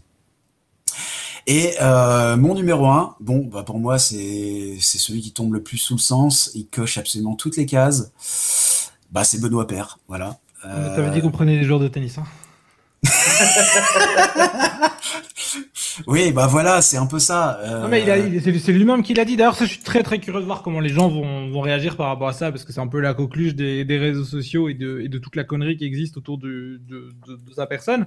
Euh, je, suis, je suis très curieux de savoir comment ça va se passer, parce que bah, il n'a pas arrêté de dire pendant un an que ça n'allait pas, que du coup, euh, il, allait tout faire. Euh, c'était une année de transition pour 2022. Je suis très curieux de voir si jamais 2022 ne commence pas bien. Euh, quelle sera l'excuse et comment est-ce que les gens vont le laisser passer tout ça, vont lui pardonner ses, frasques. Ah oui, ça c'est incroyable. Moi c'est une incompréhension. Hein. Parce qu'il suffit quand même qu'il fasse un bon match, on va dire contre Rude à Roland Garros ou qu'il gagne un match contre un mauvais chapeau et, et tout le monde s'emballe. Ah, après, ah, c'est, c'est, fou quoi. Pour moi le public ça me dérange pas trop, mais moi je c'est le genre de joueur et le genre de comportement que je, voudrais que la TP sanctionne en fait. Mais bah, je, suis absolument d'accord avec toi. Ah, je suis pas d'accord, pas du tout. Je, non, mais je suis absolument d'accord pour moi, en tout cas, parce que pour moi, cette année, c'était, c'était pas possible. C'était plus Benoît Père, c'était sa propre caricature. C'était un joueur qui passait Pourquoi son tu, temps. tu n'es pas d'accord, Par rapport à, par rapport au comportement de Benoît sur le terrain, tu disais que que tu voudrais que la TP sanctionne euh, en bah, les, les tanks et tout ça, ouais, je voudrais que. Ah, les tanks, ouais, non, mais les tanks, bah ouais, mais les tanks, c'est très difficile à, à, réellement quantifier. Mais non, moi, je parlais par rapport. À... Oh, quand tu vois les matchs de Benoît, quand non, même. Non, mais ce que je veux dire, c'est que, non, non, mais ce que quand c'est flagrant, c'est flagrant. Je veux dire, ça n'est pas toujours. Des fois, il y a. Ah non, non, non, mais euh, juste. Non, mais je voulais parler, je voulais simplement réagir. Non, non, je voulais simplement réagir par rapport au, au fait de, de, de sanctionner les, les, mauvais comportements sur le terrain. Ah non, non, non, pas les... moi, c'est pas les mauvais comportements, c'est vraiment. Ah d'accord, c'est pas cet angle-là que tu voulais dire. Quand t'arrives, quand t'arrives, quand tu montes sur le terrain et que tu dis clairement que t'es là juste pour l'argent et que tu balances complètement ah, le match et que tu te casses après pour aller, pour aller en, en boîte ou peu importe, J'ai du mal parce qu'en fait, il y a des gens qui ont payé. Je pensais que tu abordais le, je pensais que tu abordais le, comportement et les débordements sur le terrain. Ah non, ça, moi, je trouve que ça justement, euh, je suis pour que si les gens, enfin, je suis pour qu'ils aient le droit de casser deux raquettes, une raquette par set ou un truc comme ça et sans prendre des amendes comme ils prennent maintenant. Euh, si ça leur fait du bien, ça fait du show et compagnie. Euh, soit disant euh, que tes, tes, enfants vont, vont casser des raquettes s'ils si, voient ça. Hein, voilà, non, je pense pas. non. Et, et donc, donc, donc ça, moi, ça me dérange pas. Les, les phrases, ça me dérange pas, mais par contre, le côté, bah, j'arrive sur le match pour le balancer et je mets zéro attitude. Il y a des gens qui ont payé le ticket. Moi, j'ai un peu du mal avec ça. Quoi. Ouais, ouais, non, mais je, je, suis, je suis d'accord. Moi, c'est un peu l'accumulation de tout. Enfin, je trouve qu'il il a quand même passé son temps à se victimiser, à, à, se complaire un peu dans des délires euh, malsains de persécution, de manière systématique. À chaque, match, à chaque match, c'était le même sketch. Il commençait à gueuler, il s'embrouillait avec l'arbitre pour un rien. Enfin, c'était même plus drôle en fait. Et c'est pourquoi aussi? Ouais, pourquoi tu veux Moi, je me permets de te couper deux secondes. Bien sûr, bien sûr, bien sûr. Tu sais, pourquoi les, les, parce que parce qu'en vrai, tu sais pourquoi les gens ils aiment Benoît aussi, c'est parce que dans la vraie vie, il est extrêmement sympathique, tu vois. Il a un côté, euh, tu sais, euh, quand tu on, se souvient de ses lives qu'il faisait avec pendant le confinement avec Stan, euh, tu vois que c'est un mec, ça peut être ton ton ami en fait, tu vois, ça peut être ton pote, un mec qui rigole, il aime bien sortir. tu vois, il y a, y a, ce côté proximité par rapport aux, gens entre guillemets lambda. Il y a pas cette distance par rapport à un joueur professionnel, tu vois, classique, j'ai envie de dire un peu inatteignable dans les hautes sphères, etc. Benoît, t'as l'impression que c'est le pote du, c'est le meilleur joueur du coin, quoi. Tu vois que, que tu peux, que tu peux aller voir, tu vois, tu peux aller voir un coup avec, avec, il y a pas de souci. Euh, enfin, tu vois, c'est donc il y a cette proximité aussi qui font que les gens l'adorent. Il y a aussi parce que justement, laisse le rappel juste avant, les gens aiment le show. Ils, le tennis est très aseptisé, donc euh, ils aiment ouais. ils aiment quand, euh, quand tu vois, quand il y a du Kyrgios, quand là, ça remplit les stades et les gens ils aiment bien. Mais ils savent aussi qu'il est extrêmement sympathique à côté et que derrière, ils comprennent aussi peut-être un peu sa souffrance. Maintenant, attention, ça excuse pas tout. Hein, L'année 2020 qui fait, c'est clair que c'est scandaleux et qu'au bout d'un moment, se victimiser comme il l'a fait, c'était trop. Ses déclarations, il a un côté un peu aberrant aussi, mais un, un peu. Enfin, voilà, je pense aussi que c'est pour ça que les gens sont conciliants aussi avec lui, parce qu'il y a ce côté-là qui revient euh, régulièrement aussi au-dessus. Maintenant, je pense que sur le moment, euh, moi j'ai soufflé des centaines de fois avec Benoît d'exaspération en me disant Ouais, ouais. Euh, je trouve le sens du spectacle quand tu vois les matchs de Benoît cette année. Enfin, moi, j'ai, moi, c'est le genre de gars que j'ai pas trop envie d'aller voir hein, sur un terrain en ce moment. Hein. Alors, quand il joue bien et quand il est un, minimum impliqué, c'est vrai qu'il est, il est quand même super sympa à avoir joué. Euh, euh, ça, je, je dis pas l'inverse, mais, mais cette année, pour, pour, pour moi, c'était, enfin, c'était toujours. Et, we go again, quoi. C'était, c'était toujours un petit peu le, le, le, même sketch à chaque match, quoi. Et, et, et j'entends bien hein, ce que tu dis sur le fait qu'il soit très naturel, qu'il soit, euh, que ce soit quelqu'un qui, qui, soit très sympathique au demeurant euh, à l'extérieur, ça se voit, il fait pas semblant, il n'y a pas de problème. Euh, et, et, je pense que ça, ça a un lien, en tout cas, avec avec la cote de popularité qu'il a. Mais mais moi, j'ai du mal à détacher ça de, de, son comportement qui est absolument odieux, en fait. Quand, oui, oui, oui, et avec tout, le monde, hein, avec avec tout le monde, on parle des spectateurs, mais on parle aussi des organisateurs de tournoi, euh, il tant que, en tankant une grande partie de ses matchs. À l'Open d'Australie, il a quand même lâché que ce tournoi c'était de la merde. Euh, c'est une remarque lunaire quand même qui est vis-à-vis d'un vis-à-vis d'un pays, en tout cas qui avait quasiment éradiqué euh, le Covid à l'époque avec ses avec des mesures de protection extrêmement drastiques. Et on avait un grand chelem qui faisait son possible pour organiser un tournoi en pleine pandémie. moi, j'ai envie de dire euh, on était juste content qu'il y ait du tennis et les, les joueurs étaient contents d'avoir du, du, du, travail. Donc j'avais trouvé cette déclaration euh, assez lunaire de, de part. Et, et, comme l'a dit Endless, il y avait cette, cette, haute déclaration qui pour moi est sa pire on va dire, déclaration de l'année, c'est quand il avoue qu'il a plus qu'une structure, qu'il s'entraîne plus et qu'il profite du système. Il l'a carrément dit. Ouais, ah, excuse-moi, je me permets de te recouper, hein, excuse-moi, mais il faut faire attention aussi qu'il y a beaucoup de gens qui se rendaient compte aussi que euh, Benoît disait tout haut ce que beaucoup de joueurs pensaient tout bas. Hein. Euh, il y a énormément de joueurs aussi qui, voilà, qui sont moins entre guillemets frivoles euh, dans la parole, euh, mais il y a énormément de joueurs aussi qui venaient faire leur, leur tournoi la queue entre les jambes entre guillemets. ah ouais, mais, mais, pas, mais pas, aussi, pas de manière aussi scandaleuse que non, mais justement, mais c'est pour ça, et je pense qu'il y a aussi un côté, c'est pas pour le défendre, hein, tu as tout à fait raison quand tu dis ça, ces déclarations elles sont honteuses, son comportement sur le terrain il est honteux. Plein de fois je me suis dit vas-y il abuse, c'est trop, tu vois. tout ça on est tout à, on est tout à fait d'accord, mais il faut pas oublier qu'il y a plein de joueurs aussi euh, euh, qui étaient dans ce cas-là, mais qui l'ouvraient pas, qui venaient sur le tournoi euh, à moitié préparé ou pas du tout. Ouais, mais dans ces joueurs-là, tous n'ont pas joué toutes les semaines. Oui, bah, parce que lui, mais parce que lui, il vient pour gagner sa vie, lui il vient pour ouais, bon. Non, mais ouais, non, mais je comprends, bien sûr. Mais, lui, c'est parce que lui, il aime bien plus l'oseille peut-être que les autres, ou j'en sais rien, tu vois. Peut-être qu'il n'y a pas envie de pour, pour, pour, finir un petit peu sur l'angle, un petit peu sur euh, le, le, fait qu'il qu'il euh, dit qu'il profite du système, pour moi, ce, cette interview, c'est un camouflet pour tous les joueurs de Challenger qui ont vu leur progression entravée par le gel des classements. Et, euh, enfin, moi, je, moi, je me mets dans la peau de ces gens-là, je trouve ça terrible. C'est clairement notre sujet, mais c'est vrai que le, pour moi, le gel des classements a été fait et validé à une période où on ne savait pas comment les joueurs allaient pouvoir voyager ou pas. et en fait, quand on y pense, bah, le, le, le calendrier a presque été normal à partir de, de, Miami. Et donc, en fait, le gel des classements aurait dû être beaucoup plus euh, réduit que ce qu'il a ouais, je suis d'accord. Mais il ne veut pas non plus le savoir. Et c'était le, le, cas de protéger tout, tout le monde.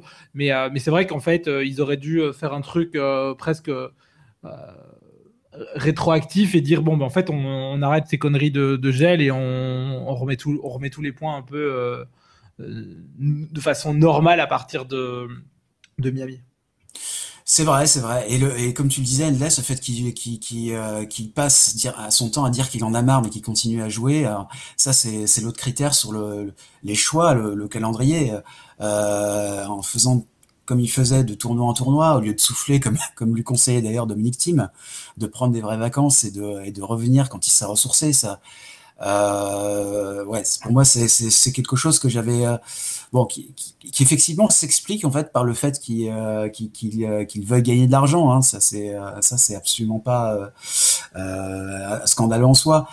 mais il y a aussi un autre truc. Il dit qu'il aime jouer avec de l'ambiance, avec le public. mais de jouer en France, il, à Metz, il préfère aller à Nour Sultan. Enfin, il y a des choses comme ça qui sont qui sont quand même qui sont quand même assez assez particulières. Euh, donc pour moi, voilà, effectivement, euh, Benoît, en tout cas sur cette saison, en tout cas méritait, euh, pour moi, en tout cas, méritait en tout cas ce, cette raquette de plomb. ben passons maintenant à votre à votre classement à vous. Voilà. Endless. Bah, moi, j'ai pas trop de, de joueurs. Bon, après, Benoît, je ne le considère pas comme un, comme un joueur. Et les deux autres, bah, je suis assez d'accord avec le comportement de, j'espère, j'espère que Ben John ne va pas écouter cette, cette émission. Non, mais, tu peux pas dire que c'est pas un joueur de tennis. Tu peux pas dire ça. C'est pas un joueur de tennis en 2000, euh, en 2000, j'ai bien dit en 2000, euh, en 2021. Hein. Ah, d'accord, euh, J'ai vraiment dit en 2021 par rapport à son comportement. Je suis, je suis curieux de voir ce qu'il va faire en 2022. Euh, c'est un, c'est un, un, mec que moi j'aime plutôt bien regarder jouer quand il a envie de jouer. Mais genre juste, il a pas envie de jouer, euh, c'est Steam, enfin. À, à, partir du moment où il a dit qu'il a plus aucune structure, qu'il s'entraîne plus, qu'il a plus voilà, ça, on peut considérer. Voilà, bah, pour moi, c'est, c'est, c'est next, c'est tout. Mais je serais, si, si, si, s'il a envie de jouer la, la saison prochaine et que, et qu'il se donne, ça me fera, ça me fera très plaisir de le, de le regarder parce que, bah, il, il apporte quelque chose pas que par les phrases, mais il est aussi un jeu qui est ultra, euh, ultra sympa à, regarder avec sa, avec sa main. Donc, euh, et puis même son, son match contre Casper, euh, franchement, il est pas si loin que ça de, de, de vraiment ennuyer Casper à, à, Roland, ce qui est quand même, ce qui est quand même solide. Hein. Euh, et, donc non, non, mais je parlais plus pour, euh, pour cette saison. Hein. Je parle pas du tout dans, dans l'ensemble. C'est un, un, incroyable joueur dans, dans l'ensemble. Juste cette saison, il avait pas envie. Bon, voilà, next. Euh, pour les autres, moi, j'ai pas trop d'avis dans le sens où, bah, pour moi, Miamir, c'est c'est probablement un manque de, de physique, d'envie, mais dans des conditions qui sont qui sont compliquées. Et Thompson, je suis d'accord que parfois, il est alors, il est un peu lunaire parce qu'il a quand même, lui, Thompson, il a, joué Gasquet euh, sur terre, il a joué euh, premier tour, il a joué père. Enfin, il avait, il avait des tableaux qui étaient quand même pas mal. Et malgré ça, il en a profité, mais pas tant que ça. Et, je suis d'accord que son comportement, il fait un peu genre, euh, je, devrais être top 20 mondial, mais, mais j'y arrive pas. Enfin, calme-toi quand même, un garçon. voilà. Mais sinon, j'ai pas de, mais je trouve pas qu'il soit si détestable que ça. Et il y a pas de joueur qui me, qui en tête me, me, me font penser qu'ils sont, euh, sont, sont fous, qu'il y a un grand manque de, lucidité. Le seul, je dirais peut-être que c'est Tsitsipas qui dit jamais qu'il est fatigué. Ça, c'est un truc qui me rend, qui me rend malade.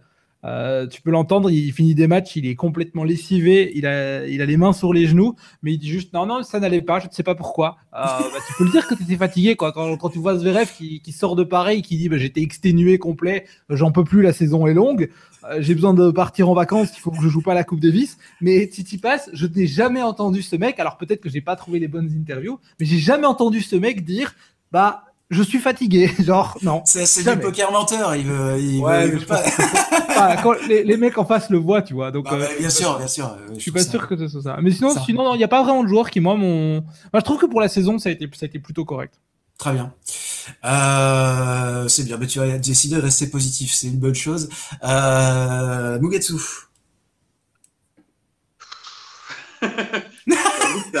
allez, la balle puante, allez. J'avoue que c'est un sujet qui m'inspire euh, pas des masses parce que bon, au final, euh, Peut-être Kyrgios, peut-être allez, malgré tout, euh, j'ai quand même envie de parler de Kyrgios parce que, bon, euh, Kekmanovic, ça va, je suis d'accord. Bah, de toute façon, numéro un, c'est Benoît, hein, on va pas se mentir. On peut, on peut trouver euh, plein d'arguments à dire sur Benoît, effectivement, si on parle de comportement sur le terrain, sur les interviews, sur les déclarations, c'est Benoît numéro un. je suis d'accord avec toi. Euh, Kekmanovic, bon, je suis pas, tellement d'accord parce que bon, il est en période de transition encore pour moi par rapport à, à son coaching qui va finir par payer à un moment, je pense. Euh, mais sinon, euh, ouais, peut-être parler de Kyrgios qui malgré tout, euh, bah, ok, bon, il s'est beaucoup préservé du Covid, tout ça, mais bon, euh, ok, sur le terrain, il revient, il n'y a pas de préparation, il, tu vois, il est toujours un peu borderline, il vient, il fait un, il fait deux bons matchs, après hop, il, il joue plus, tu vois, et puis hop, il refait des, des déclarations sur Twitter, enfin, tu vois, il il m'a un peu exaspéré encore cette année euh, quand tu vois qu'il est proche de sortir du top 100. C'est incroyable. ouais, c'est vrai. Moi, je l'ai pas mis dans le classement parce que je trouve qu'il a trop peu joué. J'ai l'impression de ne pas l'avoir vu. En fait. Terrible, c'est terrible. Kyrgios, ah, c'est terrible. Il devrait se battre pour gagner des grands chelems, ce mec-là. C'est terrible de le voir comme ça. Enfin, c'est. Moi, il m'exaspère au plus haut point. Et sur le terrain, même s'il n'a pas joué beaucoup, effectivement, il a quand même ce côté un peu, oui, il est, oui, il a fait des bons matchs, il y a ce match contre Team, euh, ok, tu vois, mais, mais malgré tout, euh, je sais pas, c'est plus même pour ses déclarations hors du terrain, entre guillemets, je peux les mettre là-dedans, par rapport à son attitude sur Twitter, par rapport au fait de, de, mettre des tacles aux autres, tu vois, quand il fait ce, ce, ce, cette interview à moitié bourré avec Murray, là, tu vois, enfin, des trucs, euh, voilà, qui me font penser que, que, que je pourrais le mettre là-dedans avec Benoît en numéro un. Après, je suis en train de regarder le top 100, il n'y a pas vraiment. Euh, voilà, Je suis d'accord avec toi. Je trouve juste que, bon, euh, je suis, je suis d'accord avec toi, hein, Kyrgios, euh, mais il n'a pas joué beaucoup. Et à sa décharge, j'ai envie de dire que pour tous les Australiens, ça a été très très dur cette année. Thompson, d'ailleurs, justement. Milman, il passe quand même, ça va un peu mieux sur la fin de saison, mais il passe un peu à côté. Bah, Popirine, on sait qu'il vit plus vraiment en, Australie. De Minor, il passe à côté non plus. Il vit plus, euh, enfin, il vit quand même beaucoup en Espagne. Et euh, il y a De Course qui a, qui a, bien réussi sur la fin de la saison, mais au début, c'était quand même très compliqué. Je pense que ceux qui retournent souvent, enfin, une ou deux fois dans la, dans la saison en, Australie, ça a été très très dur de, de jamais pouvoir le faire et de le vivre de façon, de vivre une saison un petit peu bizarre, je pense. c'est pour ça que Barty, c'est pour ça que Barty était parti plusieurs mois hein, d'ailleurs. Ouais, Voilà. Bah écoutez, euh, Mugetsu, peut-être que tu seras plus inspiré, on va dire, sur euh, sur euh, la, catégorie suivante, euh, la petite balle d'eau fraîche. Donc, commence à être un peu transit fatigue et j'avoue, je commence à être un peu, ça me fait rire, je sais pas pourquoi. Ouais, non mais je comprends. T'inquiète pas, on arrive sur la fin. On va, on, on va bientôt boucler cette émission. Non, mais c'est très agréable. Hein, mais c'est pour dire que parfois je peux avoir peut-être quelques petites réactions un peu bizarres parce que je suis, je suis, je suis HS. je oui, oui. On, je pense qu'on est tous fatigués, effectivement. Euh, la petite balle d'eau fraîche, donc pour moi, les critères que j'ai mis, on va dire, c'est le fair play, euh, l'engouement du public autour, euh, autour de. C'est Roger, c'est Roger, voilà, terminé. c'est Roger. Oh, on l'a trop peu vu, Roger, je trouve, c'est pareil. Il a gagné, c'est la 19, 19e année qu'il gagne, c'est tout. Il y a, il y a plus Donc, je disais, euh, l'engouement du public, lucidité sur son niveau, comportement fantasy sur le terrain qui assure un peu la promotion positive du tennis, euh, par exemple sur les réseaux sociaux. Alors c'est vrai que c'est un critère un peu un peu subjectif, mais euh, mais c'est vrai que c'est bien, on va dire, de d'avoir ces, petites vidéos de, de, joueurs, on va dire, qui font un peu n'importe quoi. Euh, on va dire sur le sur le terrain, ça assure aussi, ça assure un petit peu la promotion du tennis. donc mon top 3, moi j'ai mis en 3 Medvedev. ouais, j'aime bien. Ouais, je suis d'accord. Pour les déclarations. En fait, c'est plus pour les déclarations et toutes les conneries qu'il a dit. C'est dommage parce que il en avait beaucoup en français, mais moi, je me souviens à Rome, quand il, moi, Rome, ça reste la plus mythique de ma vie, je pense. Quand il dit à l'arbitre, écoute, dis-moi, ça ira plus vite. Oui, quand il crie, quand il, il, hurle vers le ciel, get, get me out of the air. Enfin, c'est, euh, oui. mais après, il demande euh, carrément à l'arbitre de le disqualifier. oui, oui, c'est génial. pour le footer, je trouve ça quand, il, quand il dit, terre battue, c'est pas possible, cette surface. Enfin, ouais, tu peux pas bien jouer là-dessus. Enfin, c'est, c'est juste, de la saleté. Lequel mais Medvedev, c'est un génie, hein, complètement. Moi, je l'adore. C'est vraiment. Euh, il, il est complètement à l'ouest dans ses déclarations et tout. Il est drôle en plus, je trouve. Il a ce côté un peu atypique. Non, franchement, j'aime beaucoup.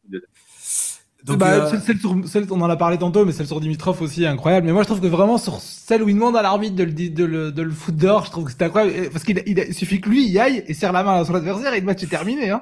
Ah oui. il demande à l'arbitre de le disqualifier. C'est complètement fou. J'avais oublié, c'est vrai. Putain. Là, enfin voilà, c'est vrai que c'est un peu étrange de mettre euh, quelqu'un qui provoque le public euh, dans cette catégorie, mais, mais, mais, justement par tout ce qu'on a dit, je trouvais que c'était c'est quelque chose qui reste bon enfant quoi. Enfin c'est c'est toujours, enfin, c'est drôle quoi.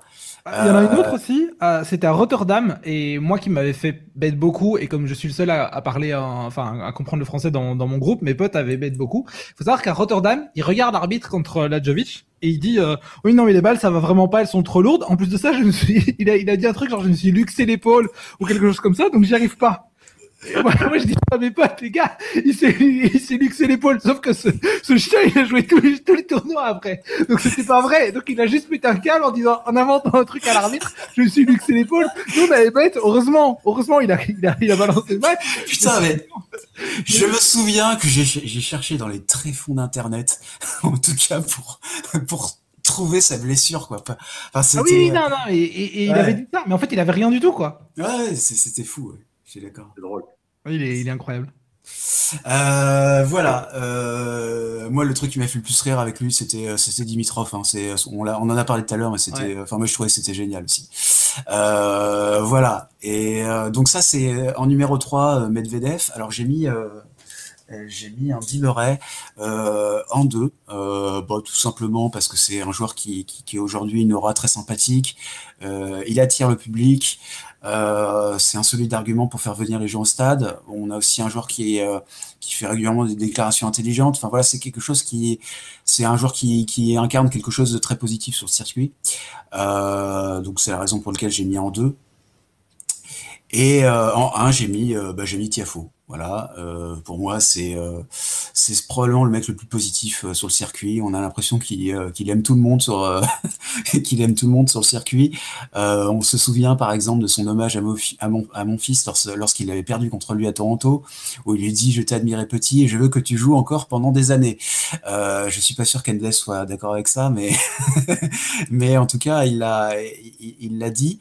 Euh, il c'est un peu comme un, gosse sur un terrain et c'est, euh, il a montré que c'était un véritable showman un peu à l'américaine et à l'US Open il était comme un poisson dans l'eau. Il, donnait vraiment l'impression qu'il qu'il vivait son sport uniquement par ses, ses ambiances de feu et c'était, euh, enfin c'était, euh, c'était vraiment en tout cas c'était vraiment super sympa à voir quoi. Euh, voilà donc bah, je vous laisse la parole. Euh, Mugetsu, du coup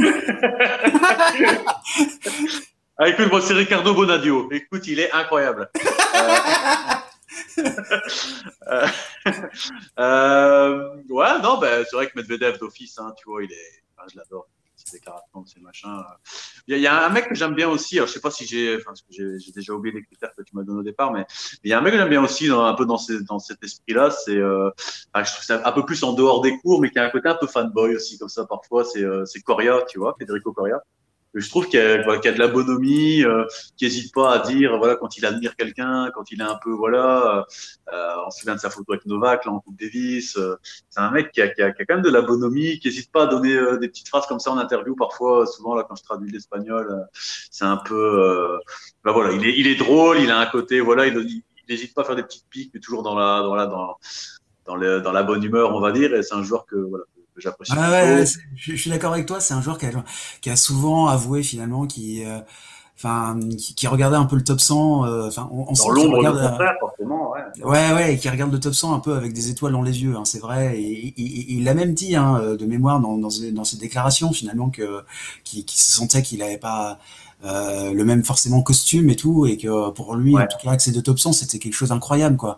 Il y avait même en fait il y avait une anecdote en fait il y avait même sa euh, sa copine qui avait mis euh, euh, des post-it, on va dire, qui avait dispersé des post-it un peu tout partout dans sa maison, en fait, pour dire, euh, euh, voilà, le top 100, tu vas l'avoir, il faut y croire, machin et tout. Enfin, c'était vraiment son truc, quoi. C'était vraiment, ouais. ouais.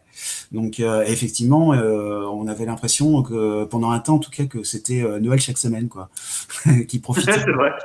et qui profitait, qui profitait vraiment en tout cas de, de, son voilà de de, de, bah, voilà, de, ouais, diète, quoi. classement en diète quoi ouais tout simplement ouais, ouais donc je suis d'accord avec ça aussi un remarquable joueur de terre en plus voilà même si c'est pas joué ailleurs mais mais voilà après ouais Medvedev euh, qui c'est qu'il y a d'autres Je de regarder un petit peu le classement là pour essayer de d'avoir une fulgurance, mais. Euh... On a bien compris qu'elle manque, en tout cas. non, mais je pense que je pense que c'est important de repasser la, parole à Endless, si je suis sûr là vraiment il y a un avis, euh, tu vois, de nouveau. Non, euh, non, honnêtement, j'ai pas. Euh, bah, Medvedev, c'est sympa pour les pour les déclarations.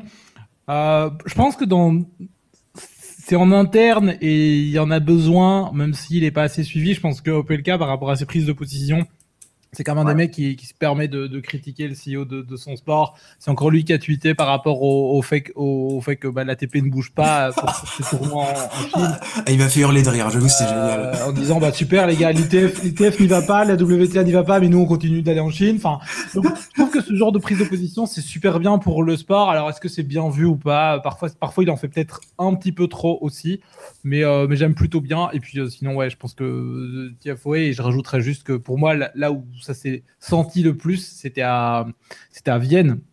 Ouais, ouais, où euh, il fait ses qualifs, euh, ça va vraiment pas euh, parce qu'il n'y a pas de public et tout, et puis le public commence à être pro TFOE, tu sais pas pourquoi, mais le public a décidé qu'il tenait pour lui toute la semaine et il l'aura rendu en, en, se, en s'arrachant comme un, comme un chien sur, sur, sur, tous les points et franchement bah il fait il fait une, une vraie semaine de, de, de, fou. Je suis très curieux de voir ce qu'il va faire cette année, parce qu'en fait, euh, si on prend juste sur le classement de la, la race, je crois qu'il est top 25.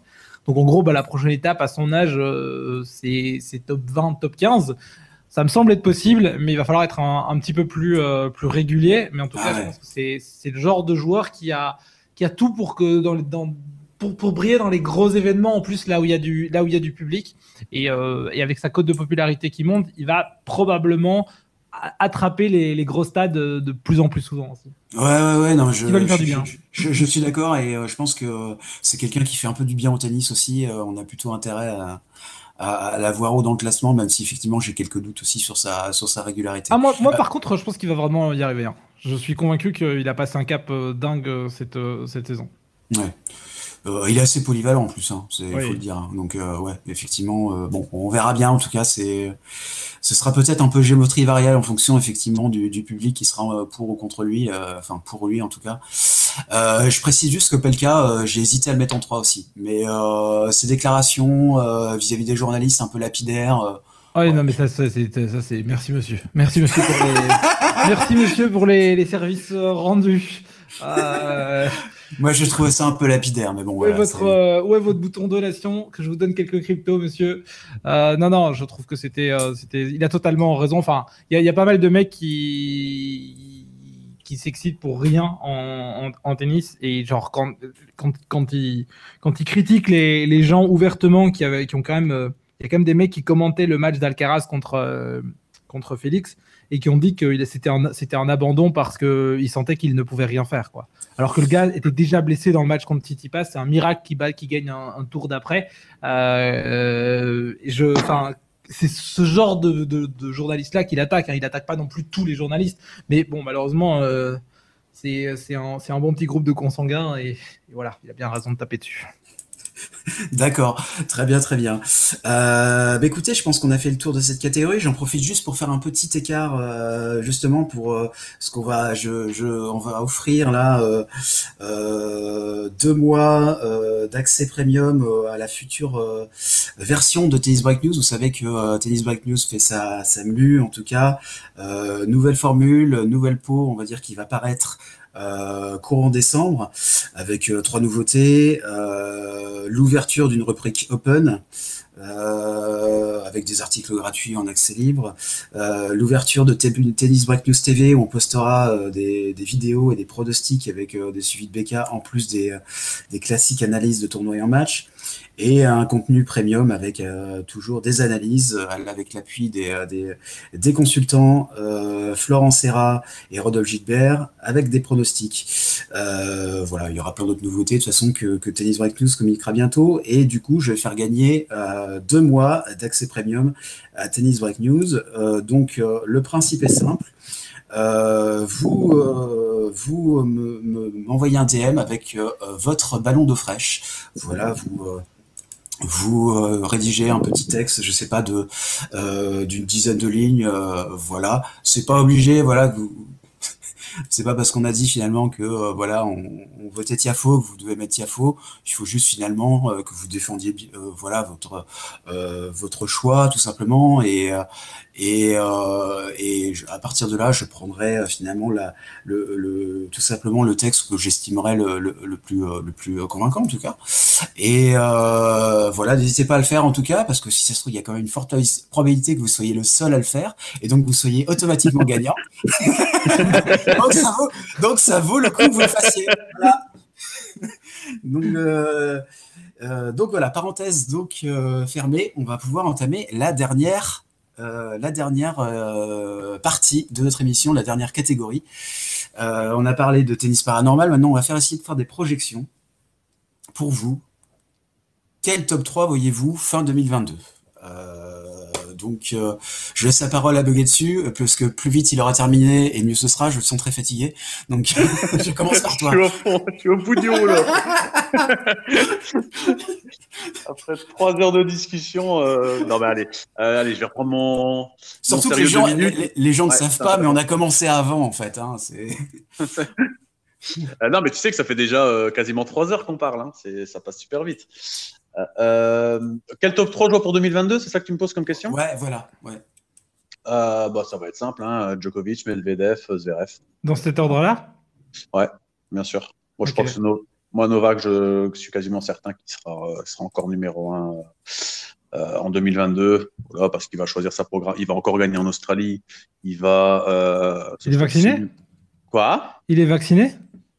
Ah oui, s'il vient, pardon, ouais, s'il vient en Australie, il gagnera. Mais de toute façon, ce que je voulais en venir aussi, c'est que bon, s'il vient pas, tant pis pour, euh, pour nous. Mais, mais euh, de toute façon, il choisira très bien sa programmation. Euh, il est quand même encore au-dessus quand il joue. Franchement, maintenant, il y a en plus, il y a plus cette pression du voilà, il y a toujours le 21e Grand Chelem, mais voilà, pour moi, je vois pas Novak s'effondrer en, en 2022. Euh, je le vois encore gagner des Grands Chelems et je le vois encore euh, euh, faire le boulot suffisamment pour, même s'il y en a un ou deux qui poussent à la porte derrière sur une saison complète, même, faut quand même regarder qu'il termine la saison à 11 000 et des points. Là, il y a quand même 2000 points d'écart avec Medvedev, hein, donc c'est pas c'est pas non plus rien d'aller les chercher.